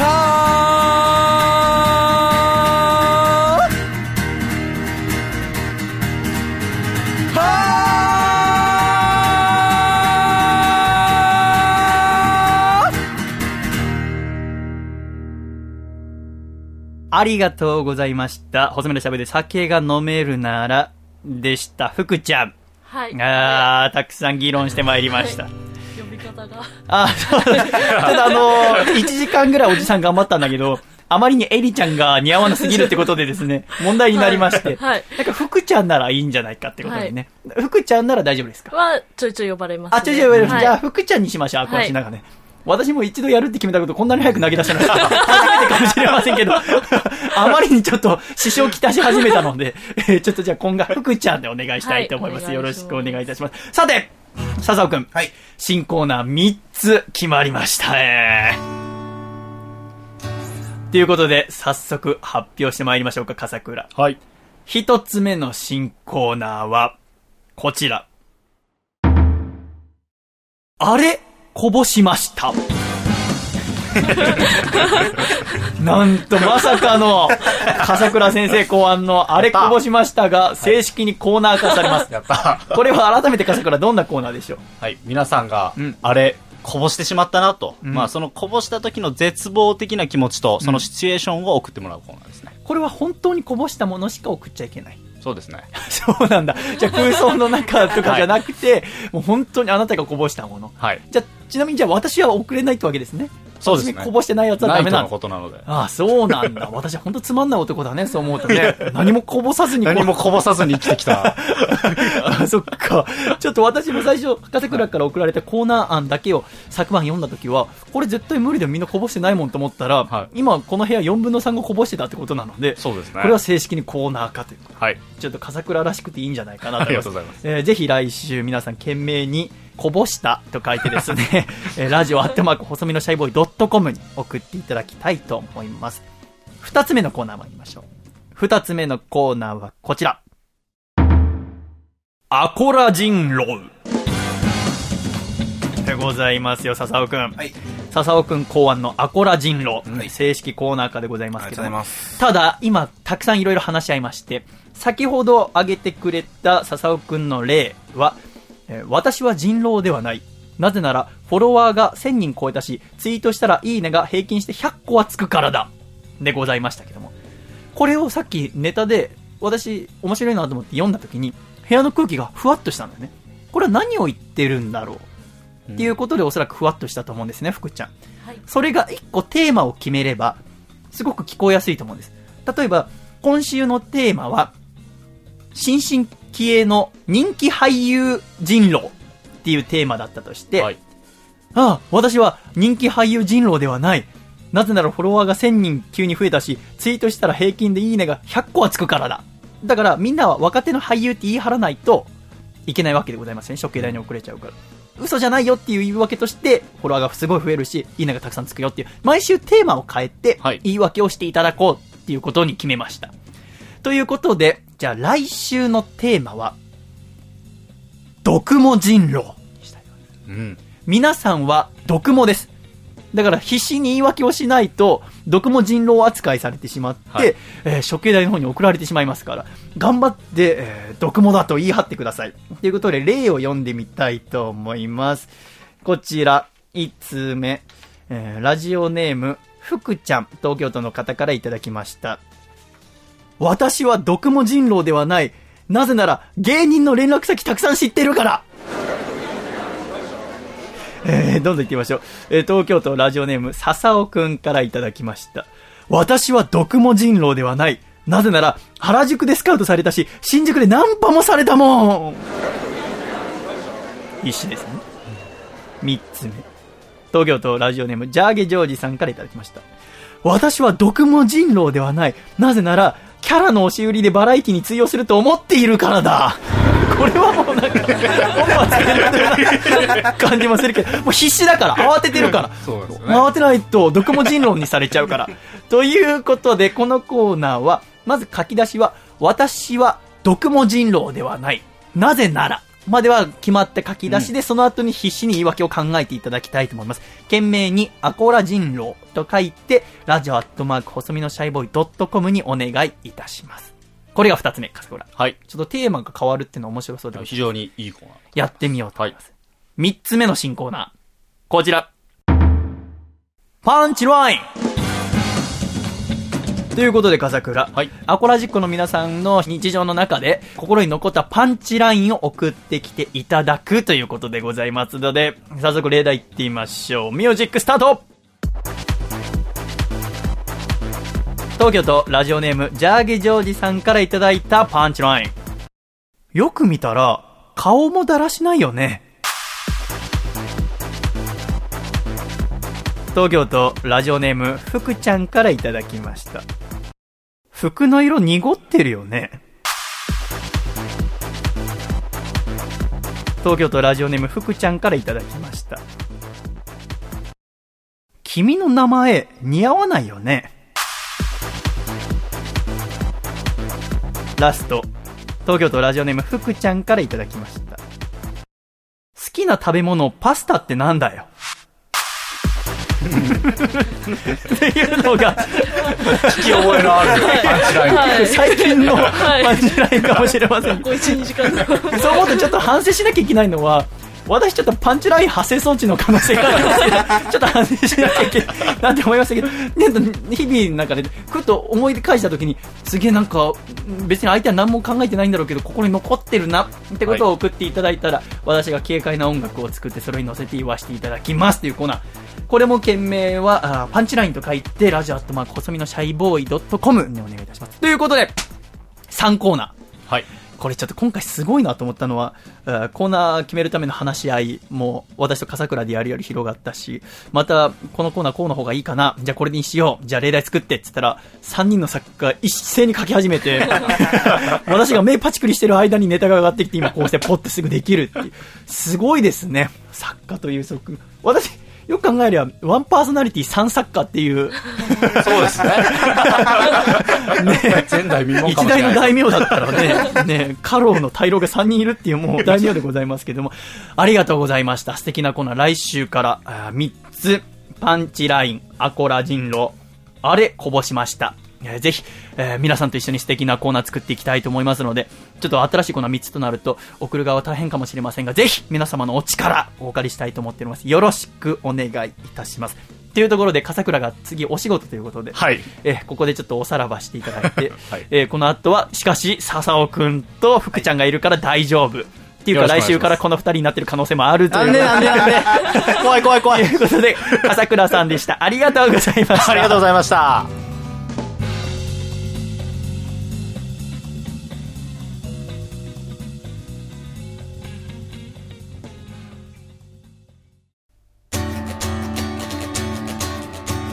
北海道。ラジオネームたけし is good timing さんからいただいた細身のシャイボーイがお父さんと仲直りする方法。ふんふん。ラッコは海の上で貝を割って食べる。ん？それに憧れてお風呂で貝の刺身を食べてみたと。お父さんせめて箸は使ってくれよな。せーの。細身のシャイボーイのアコースティック・レディオ。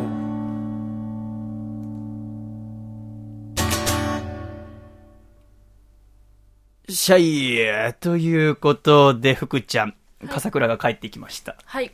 福ちゃんから見て笠倉はどうでしたか？あ喋りやすい先輩ですね。そうですか。はいはあ、嫉妬しちゃうわね。なんかね、誘うとね。あんな初めて会ったばっかなのに喋り合う。そうなんです。なんか、ほがらか顔してるんですよね。うんそうですね憎たらしいでございますけどね。どうぞ、えーこれからね、ちょっと、えーせっかく3人とも先ほど無理やり私が連絡先交換させましたので、はいしましたねえー力を合わせ合ってですね、ラジオの世界、エンターテインメントの世界盛り上げていってほしいと思いますが、そんな中、今度の4月の9日、私は福ちゃんのもとに馬車馬のように喋って歌いますけれども、えー今週、この1週間も私いろいろなところでえー頑張ってまいりまして、3月27日の日曜日は、私の大好きな忘れらんねえよっていうバンドのツアーファイナルを見に行かせていただきまして、素晴らしいライブで、えーいろいろ勉強させていただきました。28日の月曜日は吉本の芸人のゆったり感さんのトークライブにゲストで出演させていただきまして、えー本当にトークの勉強になりましてですね、喋りやすいって大事ですね。私もゲストで呼んでいただいたんですけども、初めてお会いしたんですけども、おーすごく喋りやすくって、ー。で、かつ、えー面白い方に導いてくださるお客様ずっと笑ってるって、これはやっぱ素晴らしいもんでございますなと思いました。そして29日の火曜日は、今日発表した初恋の季節の曲部分作り。30日水曜日が詩を書いて、その後レコーディング。31日の木曜日は秋葉原もぐらというところで、ライブをしてまいりましたが、そのライブの音源を録音してまいりましたので、ぜひ、ここで、ちょいとお聞きいただきたいと思います。では、3月31日木曜日、秋葉原モグーラ細身のシャイボーイライブでございます。ライブ後にちょいとあのアコラジオールスターズも登場いたします。どうぞ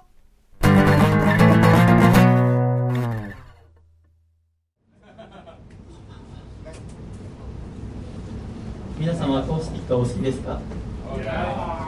おそらく今あらゆる音楽ジャンルの中で一番人気がないのがフォークソングでございますけれども何がフォークかフォークが大好きになってしまいましてとにかくそうしましたら珍しいコーヒーのお時間でございますのでもしよろしければそこに座ってお聞きになりませんか？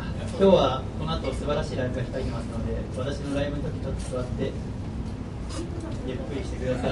お兄さんいらっしゃいますお兄さんお兄さんお兄さんゆっくり座っていただいて。どうぞ。ああいいもんでございます。いらっしゃいませ。お兄さんもいかがですか？もしよろしければ一緒に私のアコースティックのライブを。ありがとうございます。ああとってもいい。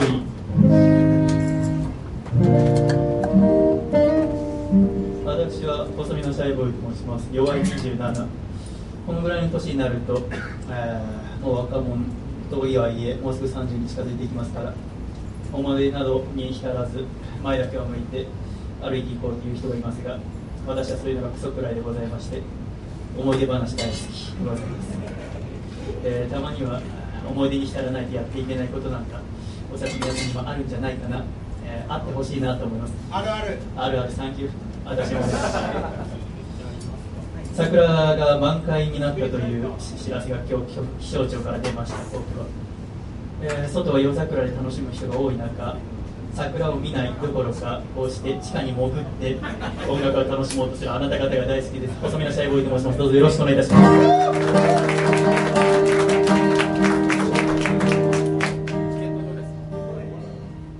僕の大学の校舎の裏手には短い横断歩道があるんだ。めったに車も通りゃしないのに赤信号の長いこと誰もがお構いなしと渡る中あいつは青になるのを待っていた。なんとなく理由を尋ねてみたら得意げに教えてくれた。こうしてちゃんとルールを守るとな。神様が褒めだ。するとパチンコの玉がご褒美でたくさん出る気がする。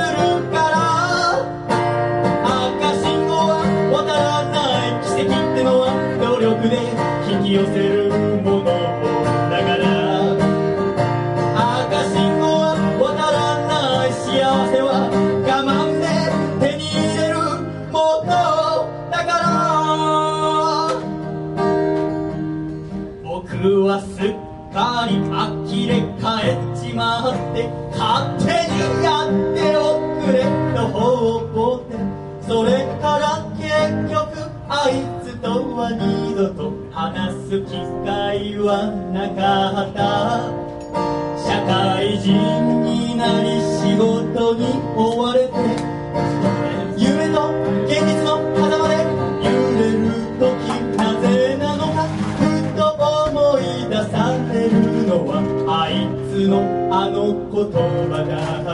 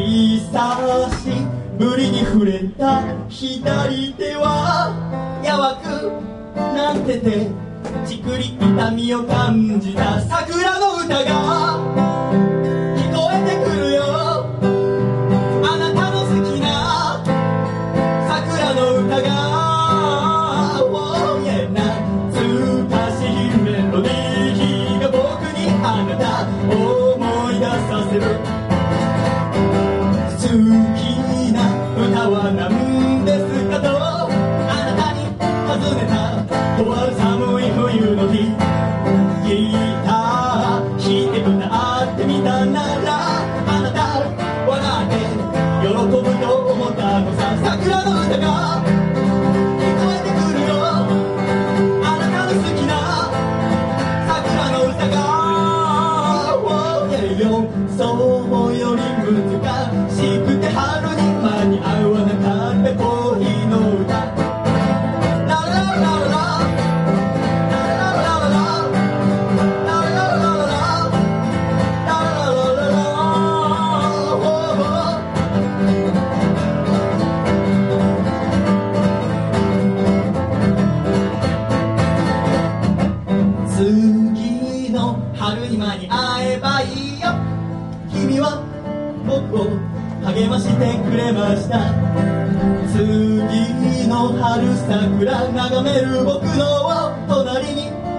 の姿はもうなかった。桜の歌が聞こえてくるよ。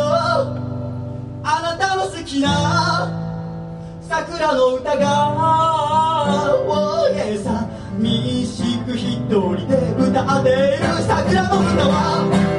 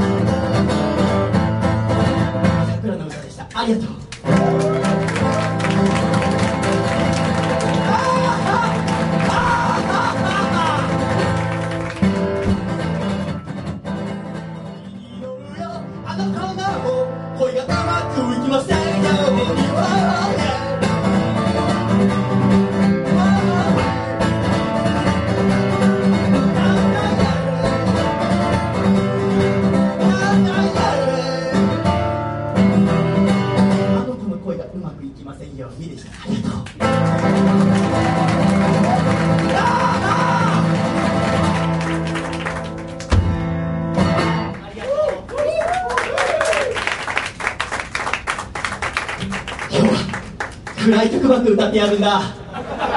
世間が鼻に鼻につってっから今日は暗い曲ばっか歌うって決めてんだ。ラブライブとか言ってっから暗い曲ばっか歌うって決めてんだ。俺は決めてんだ。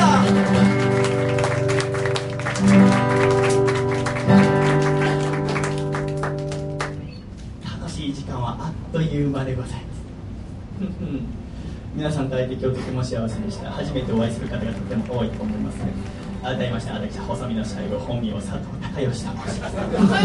ありがとう久しぶり孝義って呼ぶのお母さんぐらいだからそのお母さんとも昨年7月に実家を出て東京に来てからもう一度も会っていませんけれども私は両親が去年の年末に離婚してしまってで実家がなくなってで親族とあの僕初恋の女の子に会うために音楽始めたんです。よ初恋の女の子に会えれば何でもいいやと思って音楽始めたんですけど、で実は音楽始めて2年目の時会う機会があって会って嬉しくなって告白したら振られてもう何のために今ステージに立ってるのかわからない。これは本当です。ただわからないなりに、えーやってたらこうやってお誘いしていただくことがあってそのこのお誘い全部終わったら音楽やめようかなと思っていたらやっていくうちにまたお誘いがあってじゃあこれ全部終わったらあーやめてやろうと思ったらまたお誘いが来るからまだお誘いがあるうちはやってるんですけどでもやっていくうちに少し一つだけ分かったことがあって、えー自分のつまらない人生だと歌ってると誰かがそれを楽しんでくれたりまた少しだけ共感してくれたり楽しみにしていただけるっていうのが歌っていって初めて私は最初その女の子に会うためだけの音楽を作りましたけど少しずつあなた方のために歌えたらいいなっていう気持ちが芽生え始めました。最初からそんなのを持ってなきゃいけなかったんですけど最近芽生えました申し訳ない。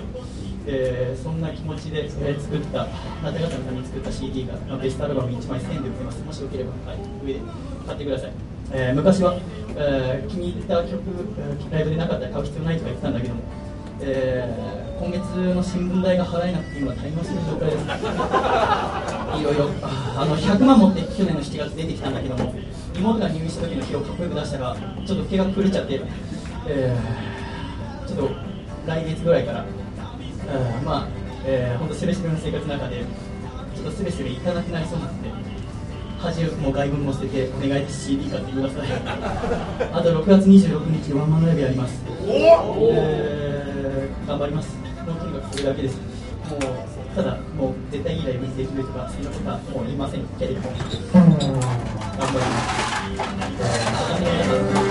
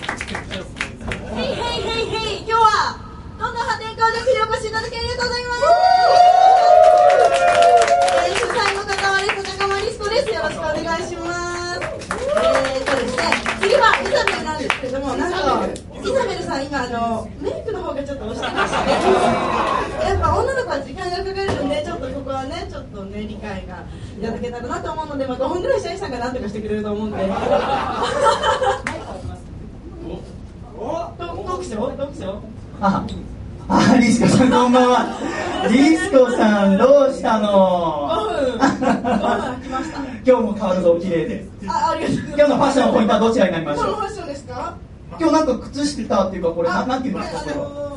なんていうのかこれです靴下 靴下って言ってこの間女性にすげえ怒られたんですけどこれなんていうんですか？ニーソニーソはあニーソなんか R2D2 みたいなニーソって書いてある。笹かまの服装を見るときは私はまず靴から見るって決めてるんです。あ、今日は。リスコさんは靴がお綺麗。今日リスコさんどんな靴ですか？ちょっと後ろの人見えないんでここら辺まで上げてください。これカステラ一番じゃないの？かそうです。かリスコさん2016年これから日から新学期始まりますけれども、はい。この上半期やっちゃおうってことは何ですか？やっちゃうってことはもう好き勝手やっちゃおうと思って好き勝手やっちゃおう。もうあのご存知の通りリアステ店長でもなくなりリスコさん店長じゃなくなった。じゃあ今何なんですか？ニートです。ええー、リスコさんが私の方へ降りてきてくれた。よかった。やったまさかょっと店長っていうからあんまり目見て喋れなかったけどこれから仲良くしような。うわカメラマン急に名前も使っていらっしゃいませ。嫌だなそれは嫌だえ夜急に不安になって頑張って起きたこととかある？イエスないです。ああこれからこれから。うん。深夜4時3分。はあはあ夢であってほしかったっていう現実かっていうそれ4時3分これからありますよ。大丈夫みんながいるから。そう嬉しい皆さんこうやってお会いできた破天荒ジャック私ニートなんだよろしくな。よろしくお願いします。今日ね。物販来てくれる。んですリシコさんは今日物販何があるんですか？えー、チェキ。チェキや IW ハーパー。アイドルハー。パー IW ハー。パはあの持ってきてあるんで。ーうん。あそうなんですか。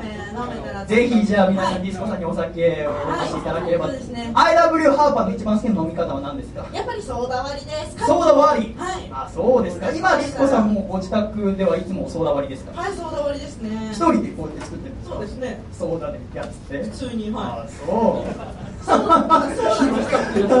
ーニートのくせに。ニートはソーダで割っちゃダメよ。瓶でそのままいかないと。パーっていう。その飲み方しかダメよ。いそういうもんなんだ。まだちょっとまだ上級階級の生き方プライドがプライドが。瓶そのまま。日課のあのちっちゃい瓶でね。でもちっちゃい瓶ちっちゃい瓶は持ってます。あ持ってますか。あー来た来たちゃい瓶はあのもしもの時、うん。もしもあのバーボンがない時のためになるべく持つように。なるほどね。なあるかどうかわかんない。例えばお花見とか行く時お花。見ちゃんとちっちゃいやつ。あ桜ディスコさんの好きなお花は何ですか？部屋に花とか飾ってますか？あまだ飾ってないですか？まだ。あのねニートになると結構飾ったりしてあそうなのええ。僕ミント育ててますから部屋で。ま私もハーブ育てようかなと思あ来てる来てる。来た来た来た来た降りてきてくださったぞそうです。そうです。そのうちあの粒のめんどくさくなってもう樹木みたいにガンガンに走るハーブとか育てる人はそうです。よ、えー、楽しみです。ねそうです。かこれからじゃあとかに今日のハーブとか載せてああいいです。ねいいです。ねこれ来るぞ来るぞっつってねそのうち気づいたら赤線香とか買い始めます。僕も先買ってるそうそうそう赤線香とかいいと思う買いやすありがとうございました。秋葉原もぐらライブでございました。お楽しみいただきましたでしょうか。ライブの途中で発表もありましたが、6月26日の日曜日に私ワンマンライブをすることになりました。あ一生懸命曲を作って、また素晴らしい福田大先生のもと、いろいろなものを吸収させていただき、えーそれも全て活かしたワンマライブにしたいと思います。えー本日これが配信されている4月3日から私のホームページで受付を始めました。また、初めて手売りチケットというものをやってみようと思いました。これもちょっとゆったり感さんにいろいろお聞きして、えーそのまま手で直接売ると気持ちも伝わるからいいよって聞いたので、初めてやってみようと思います。えおそらく、うーお花見の時も持っているんじゃないかなと思います。えーまた、ぜひ、えー直接手で売っていくということもいろいろ頑張っていこうと思いますので、6月26日、またそれの前にも一つ一つのイベント頑張っていきたいと思いますので、今後ともよろしくお願いいたします。では一度、コマーシャルお聞きください。そうなんですか、はいその振り幅の中にシャイは入ってるんですか？すごい。店長じゃなくなったらサービスもできなくなるんですから正直になってしまい。ましたこの女の人愛知県ラジオネーム内藤隼人さんからい。ただい。たハサミの細胞がお父さんと仲直りするホウホウお父さん僕実は有村架純ちゃんと付き合ってるんだってうっそー悲しいうっそーせーの。細身のシャイボーイのアコースティックレディオ。悲しくて手元狂っちゃった。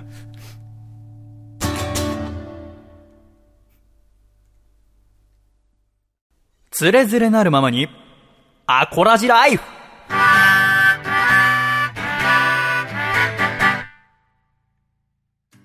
つれづれなるままにアコラジライフ。このコーナーではアコラジっ子からいただいた日々の生活にまつわるお便りや、ふと疑問に思ったことなどを紹介してまいります、福ちゃん。はい。そういえば、あの、ゴーさんからいただいたはいはい。小話があるということですけども、はまだ他にもあるんですか？小話というかですねあの、うん。これをこれを。世間の皆さんに知ってほしいっていう。世間の皆さんに知ってほしい。それは郷さん郷さんのラジオでやれば。わかりませんけど。本当そうなんですよ。本当はそうなんですよ。言いますね。ああ、じゃあ教えてください。えー、ゴーさんは、わざと誤解されようとしてて、誤解されることで他人を見てるそうです。ん？もう一回言って。わざと 誤解されようとし誤て、解されようとして、誤解されることで他人を見てる。って送られてきたんです。わざと、あー、なるほど。じゃあわざと、おーテーブルマナー、マナーができないふりをして、そのできない私に対する対応を見て、この人がどういう人かっていうのを見てると。はい。あはそれってただ性格悪い人じゃないですか。そう思いま大丈夫すよね。それをなぜ私のラジオで伝えたいと思ったんですか？いや、わかんないんですよね。あと人はこういうことで人を蔑むんだなって調べてる。人はこういうことに下げず、あ、だからまあそれ、まあさっきのに通じるところですよね。じゃあ、郷さんの前では一回も気を抜いちゃいけないってことですね。そうですよね。だからさっきのご祝儀のええからかもしれないですよ。見てたんだあながち。見られてんじゃん。申し訳、申し訳ないっていうか そうか、そういうところに見られたんだ。はあ、じゃあちょっとね、ぜひ皆さんも郷さんの前でいろいろ試してみていただきたい。郷さんの言うね、一挙手一投作は何かしらの意味があるんだと思って。僕はそんな風に見られたくないけどな。全部に意味があるってことだもんね。そうですね。そんな風に思われたらやりにくくない？でもやっぱ作家さんっていうのはやっぱ一つ一つからなんか意味を見出したりするのかな？興味深いもんでございますが、えー今週のメッセージテーマはこちらでございました。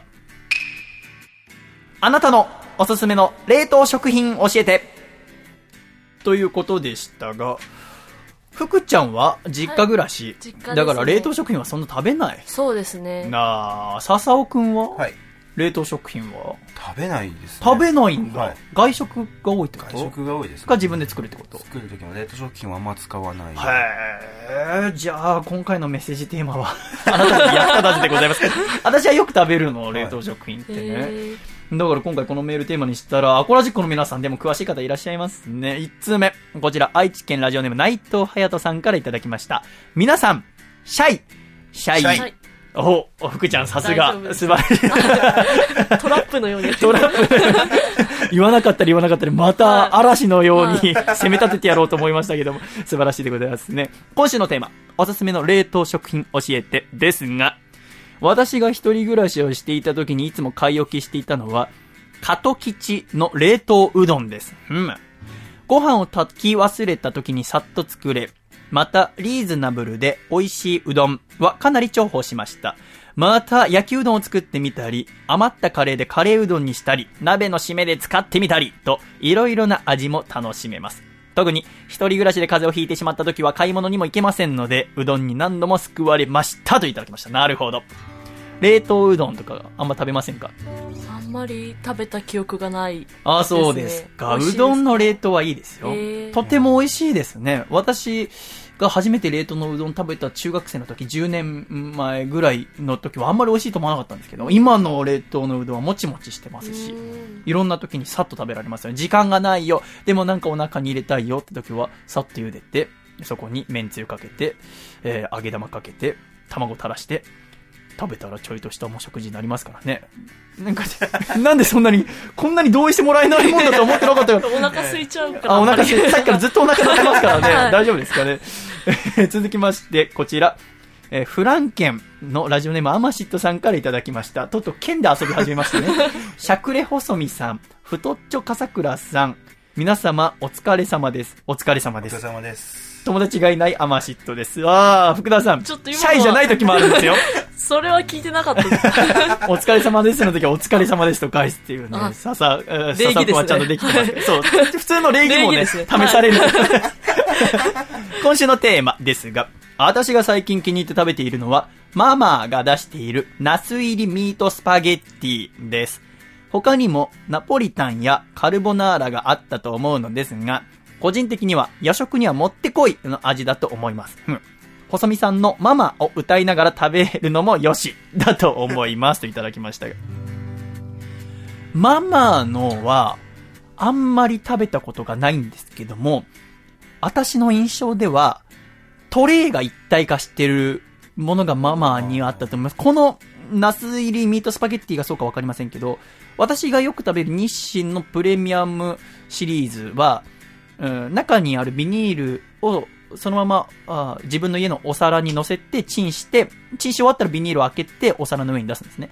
ママのやつとかは、もうトレイがそのままなってますので、チンしたらトレイの周りについてるビニールを剥がしたらそのまま食べられる。っていうことは、お皿を洗わなくていいわけですよね。っていうのは一人暮らしにとってとても、まためんどくさがり屋の人にとってはいい。いいですね。特にこのアマシトさんは夜食として食べていた。夜食べて、えーお皿洗うの結構めんどくさかったりしますよね。明日の朝早くしながら食べてすぐ寝たいっていう時なんだが、すごくいいんじゃないかなと思いますね。宮城県、ラジオネームブルースドライバーさんからいただきました。皆さん、シャイ、シャイ。シャイ。僕のおすすめの冷凍食品は、日霊から出ている本格炒めチャーハンです。ふむふむ。今、五郎丸さんが CM やってるやつですあね。チャーハンは、米が油をうまく吸ってくれないといい感じにパラパラにならないのですが、本格炒めチャーハンはパラパラ感が絶妙。チャーシューも大きめにカットしてあるので食感もすごく良いです。といただきました。チャーハンってのは、一個、冷凍食品において王道の一つだと思いますけれども、本格炒めチャーハンもすごく美味しいですね。私が最近好きなのは、味の素から出た、焦がしニンニクのマー油とネギ油が香るザ・チャーハンっていうやつですね。ちょっと大きいんですけどね。だから何回かに分けて食べるんですけど、すごく美味しいですね。金色のパッケージで、おそらくまだ発売してそんな経ってない、半年も経ってないと思いますけれども、美味しいですね。チャーハンは確かに色々選びところってはありますね。結構その時によって好きなチャーハン変わったりしますけど。なるほど。ブルースドライバーさんは日例の本格炒めチャーハンいいですね。えー、ラスト。こちら、あ山形県のラジオネームベネットは静かにクロワしたいさんからいただきました。細見さん、笠倉さん、皆さん、シャイ。シャイああ、素晴らしい。皆さん揃いましたね。気持ちがいいですね。一番私が好きな冷凍食品は、日清焼きそばです。4分温めて、そして混ぜてしまえば OK。とてもお手軽で美味しいです。あ冷凍食品の焼きそばってね、カップ焼きそばに比べてマイナーな感じしますけども、あるんですよね。なんかね、不思議ですよ。あの、冷凍で真空パックとかに結構入ってること多いので、もう、ぺったんこのパチパチの焼きそばをチンするんですけど、チンした後ふっくらするんですけどね。えーまだ書いてありますね。お好みでマヨネーズなどをかけるのもありでしょう。個人的なおすすめのトッピングは、マヨネーズプラスわさびです。なぜわさびかというと、普通にマヨネーズプラスからしでもいいのですが、市販のマヨネーズと市販のチューブからしを合わせただけでは、カップ焼きそばについてくるからしマヨネーズの味を再現できないのです。ん？このからしマヨネーズの味を再現するには、マヨネーズプラスわさびが最適なのです。ぜひお試しあれって書いてありますけど。これこそ、あの、笹尾くんが考えてくれた コーナーみたいですけど。私もね、なんかカップ焼きそばこの部屋、あ去年の7月引っ越してきてから、一人暮らし始めてから、まだ一回も食べてないの。っていうのも一回食べちゃうともう癖になって食べ過ぎちゃいそうだから、あれカロリーも結構高いじゃないあでもなんかこれ聞くとね、ちょっとやってみたい気がしますよね。冷凍の焼きそばをチンした後に、マヨネーズプラスわさび。わさび好きなんですよねー。美味しいですね。わさびは美味しいですよね。わさびはいい。え、そんなわさび好きじゃない？福ちゃん。え。好きですよ。好きですか？ただわさびにそんなフォーカスを当てて話すことあります？と思ってああ、私の腕の見せ所ってことですか？品定めしてるんですか？今後のイベントに呼ぶかどうか。私は、あの、寿司食べてる時に、私は寿司が食べたいんじゃなくて、わさび醤油が食べたいんだなと思ってるんですよね。だから、あの、それ気づいたのは、この間、スーパー行って夜半額になった鉄火巻きを買った時に、何が一番楽しかったって、口に運ぶ瞬間じゃなくて、あの、そのパックの中にちっちゃい醤油ついてるじゃないですか。わさびもついてますよね。それを使うんじゃなくて、自分の一番お気に入りの生醤油を使って、で、わさびは普通のチューブのわさびなんですけど、をかき混ぜて、ちょっとスッとした香りがした時に、一番興奮したんですよね。その時に僕は、鉄火巻きを食べたいんじゃない、わさび醤油を食べたいんだってことに気づいて、いかがでしょう？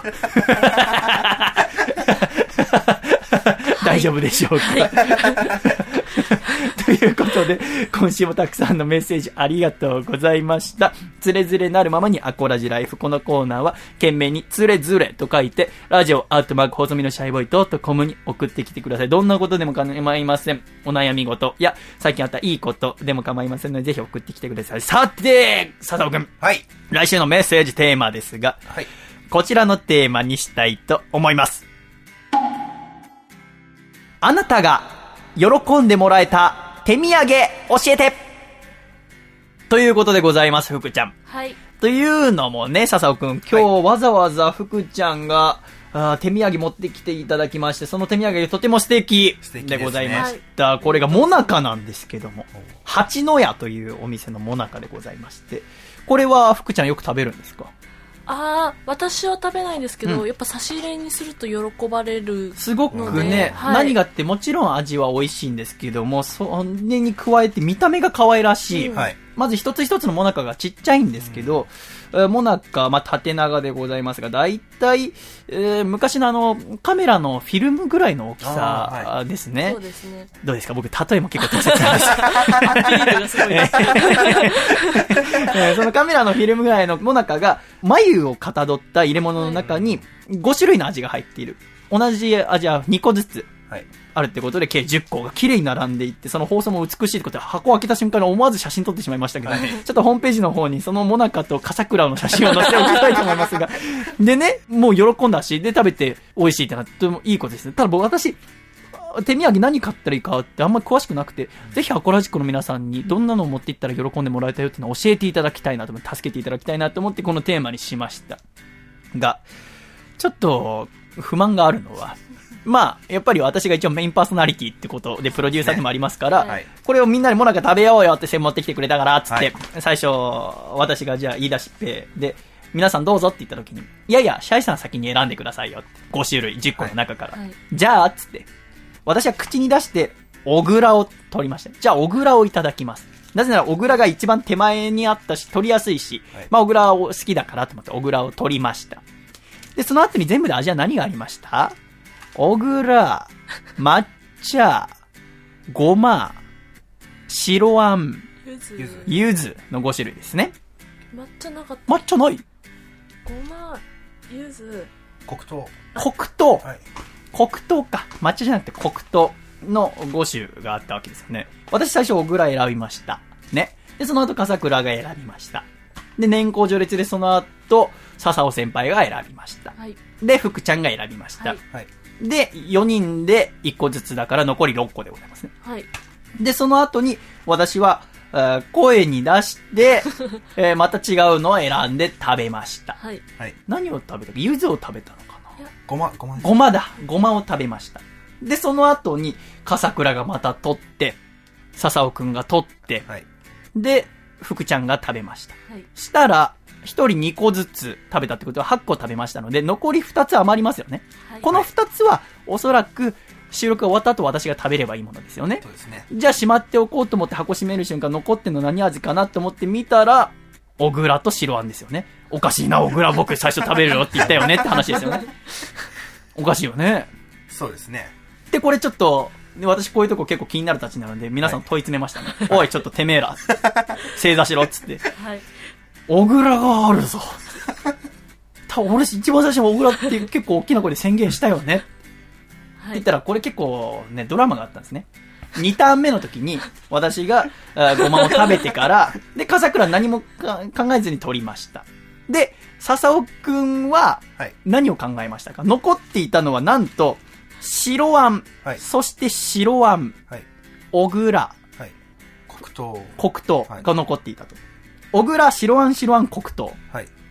で、笹尾くんが一番最初に食べたのは、最初が柚子で、柚子。次黒糖。ってなると、なぜここで黒糖を食べたかですよ。そうなんですかね。ここでおそらく小倉を食べないと、はい。なぜなら、黒糖を食べたことによって、福ちゃんが残り3つであるのは、小倉、白あん、白あんなんですよ。これもうどれを選んでもはい、社員に怒られる結末しか残ってないんですよね。なぜならば、白あんを選んだんですよ、結果的に。はいしたら、小倉が残りますよね。うん。じゃあ、小倉をもしも福ちゃんが選んだら、白あんが2つ残ってるんですよう。ん。なの、みんな選ばなかったまずいやつが残ってるみたいな感じになりますよね。はあ、そうですえ、わかりませんか？言ってることい。や、わかります、わかります。わかります？そうですね、はい。だからすべては、りますね。ちょっと君の黒糖のチョイスに問題があった。食べたかったんですよ、黒糖が。こういうことは YCC では習わないんですか習わないですね。あ習わない。やっぱ実地は大事ですね。いや、勉強になります。ありがとうございます。す ごい。二人ともなんか私のこと嫌いになってきた。ということで、えー来週のメッセージテーマは、あなたが喜んでもらえた手土産でお願いいたします。ということで、えー ありがとうございました。では、ジングル。細身のシャイボーイ、細身のシャイボーイ、細身のシャイボーイ、oh yeah! 細身のシャイボーイ細身のシャイボーイルールールーフー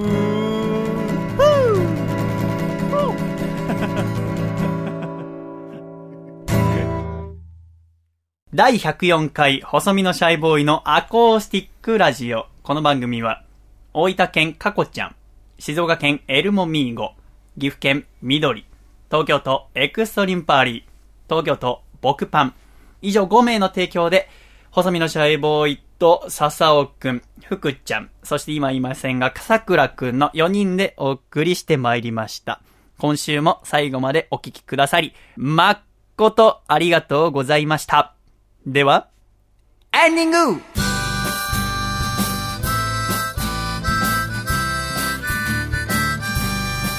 暖かいシャイえーということで、第104回細身のシャイボーイのアコースティックレディオもエンディングでございます。笹尾くん、福ちゃん、ありがとうございましたあ。りがとうございました。いやいやー、福ちゃんがちょっとげっそりしますけど大丈夫です。お腹減りましたか？お腹空いちゃいましたお腹空いちゃいましたか？なんか途中からお腹を気にするか、私の飼っているウサギを見るか、はいえー水槽の魚を見るかでございましたけども。水槽はいかがですか？いやいい水槽です。いい水槽ですか、はい。やこれはいい水槽だと思います、えーちょっとね、私は、この水槽もアコラジッコの方からいただきまして、その後ね、頑張って育ててるところでございますけど、今ちょっと宇宙をですね、テーマに組み立ててるんです。この水槽のテーマは宇宙です。宇宙っぽくなってますか？全然わかんなかった全然わかんなかったです。まあわかんなくてもいいと思ってもらえるんだからいいじゃないですかね。ありがとう今回ちょっとね、なぜかわかりませんけども、私と福ちゃんの溝が深まるという結果になりましたけど、ね不思議なもんでございますね。はいでもどうでしたか？初めて福ちゃん。だって言っても今まで学生やりながらサッカーはもちろん続けてまいりましたが、作家として、えー始めたのは今日が1日目でございます。はい長い作家人生になると思いますけども、はい意気込みなどを聞かせてください。売れたいと思います。売れたい、はい。素晴らしいことでございますよね。しっかり仕事をたくさんして、はい。お金を稼いで、一人前の作家として生きていくということでございますけども。また来てもらえますか？あぜひ 先輩、どっちですかね今の？ちょっと、ちょっと今まずいですね。ちょっとまずいお願いします。今のまずいですね。ちょっとじゃあこの後、食事ごちそうするかなんかで機嫌取らなきゃいけませんよ、ね。そしてあとはね、もう来週に迫りました。4月9日の、うんモテないフェスで、あとはもう馬車馬のように喋って歌うっていう。もうね、福ちゃんの言う通り、言った以上の仕事をちゃんとして。ただやりすぎるとまたそれはそれで、ね、作家の私が言ったことと違うじゃないかっていうことになると思いますので、そこのあたりはしっかりですね。怖いですね。そんなこと言ったことないじゃないですかあ、そうですね。あ、言ってるんだ。いや、でもなんかちょっと嬉しいな、やっぱこうやってね、えー若い皆さんと一緒に新しいものを作っていけるっていうのは、うんすごく嬉しいことですし、やっぱ笠倉大先生もね、ちょっと今、また新しいお仕事の方に行かれましたけども、はい作家として3年目を迎えたってことですね。先ほど連絡先をみんなで交換していただきましたけども、ぜひ力を取り合ってですね、面白いものどんどん作っていっていただきたいと思います。笹尾くんも、はいね、いろいろ吉本関係のライブとか、ぜひ今年あったら私もまた行かせていただきたいと思いあ、ますのでぜひ。ちょっとね、コーナー週一でしたよ。えー他のできなかったコーナーもとても面白かったですので、笹尾くんと笠倉くんが考えてくれた新コーナー3つ。そして今までやっていた無理無理無理というコーナー。あとね、私、え心のリクエストというコーナーもあったんですけど、これまたちょっと来週検討したいと思います。まず確定は4つ。新コーナー3つと、あー今までやっていた無理無理無理合わせて4つでいきたいと思いますので、ぜひ3年目、進化を問われる年でございますので、えー、ちょっとね、やっぱサッカーの皆さんの力もらって今回やったらすごい楽しかったんでね。まあ皆さんは大変だったと思いますけれども、そんなことないよって言わなきゃダメですよ。うなずいちゃいました そんなことないですよ。深くうなずいてたから。そんなことないですよ。そんなことないですよね。全然ないですよ。えーでも楽しいことやっていきたいですよね。ね、福ちゃんね。はい。はい、よかった。えー私としては直近としては、えー4月の10日がおはみ対抗期がございまして、その後もライブ尽くしでございます。4月11日、えー4月18日、4月23日、と下北沢でライブします。また4月30日は日本放送でやっていた VV ラジオのイベントが新宿ロフトプラスワン。で、5月19日また下北沢でライブ。で、6月26日はワンマンライブという形になってますので、ぜひ福ちゃんもワンマンライブお越しください。あ、はい。ぜひ行かせていただきます。何なんですかね。楽しかったよね。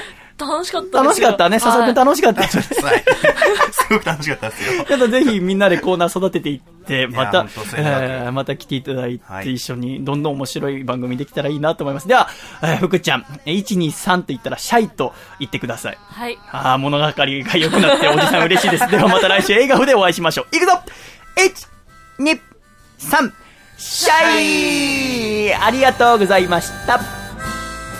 どうぞ、叫んでください。へえ、はい。作家会だったね。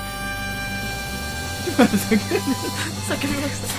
シャウトしました。緊張と緩和ですよ。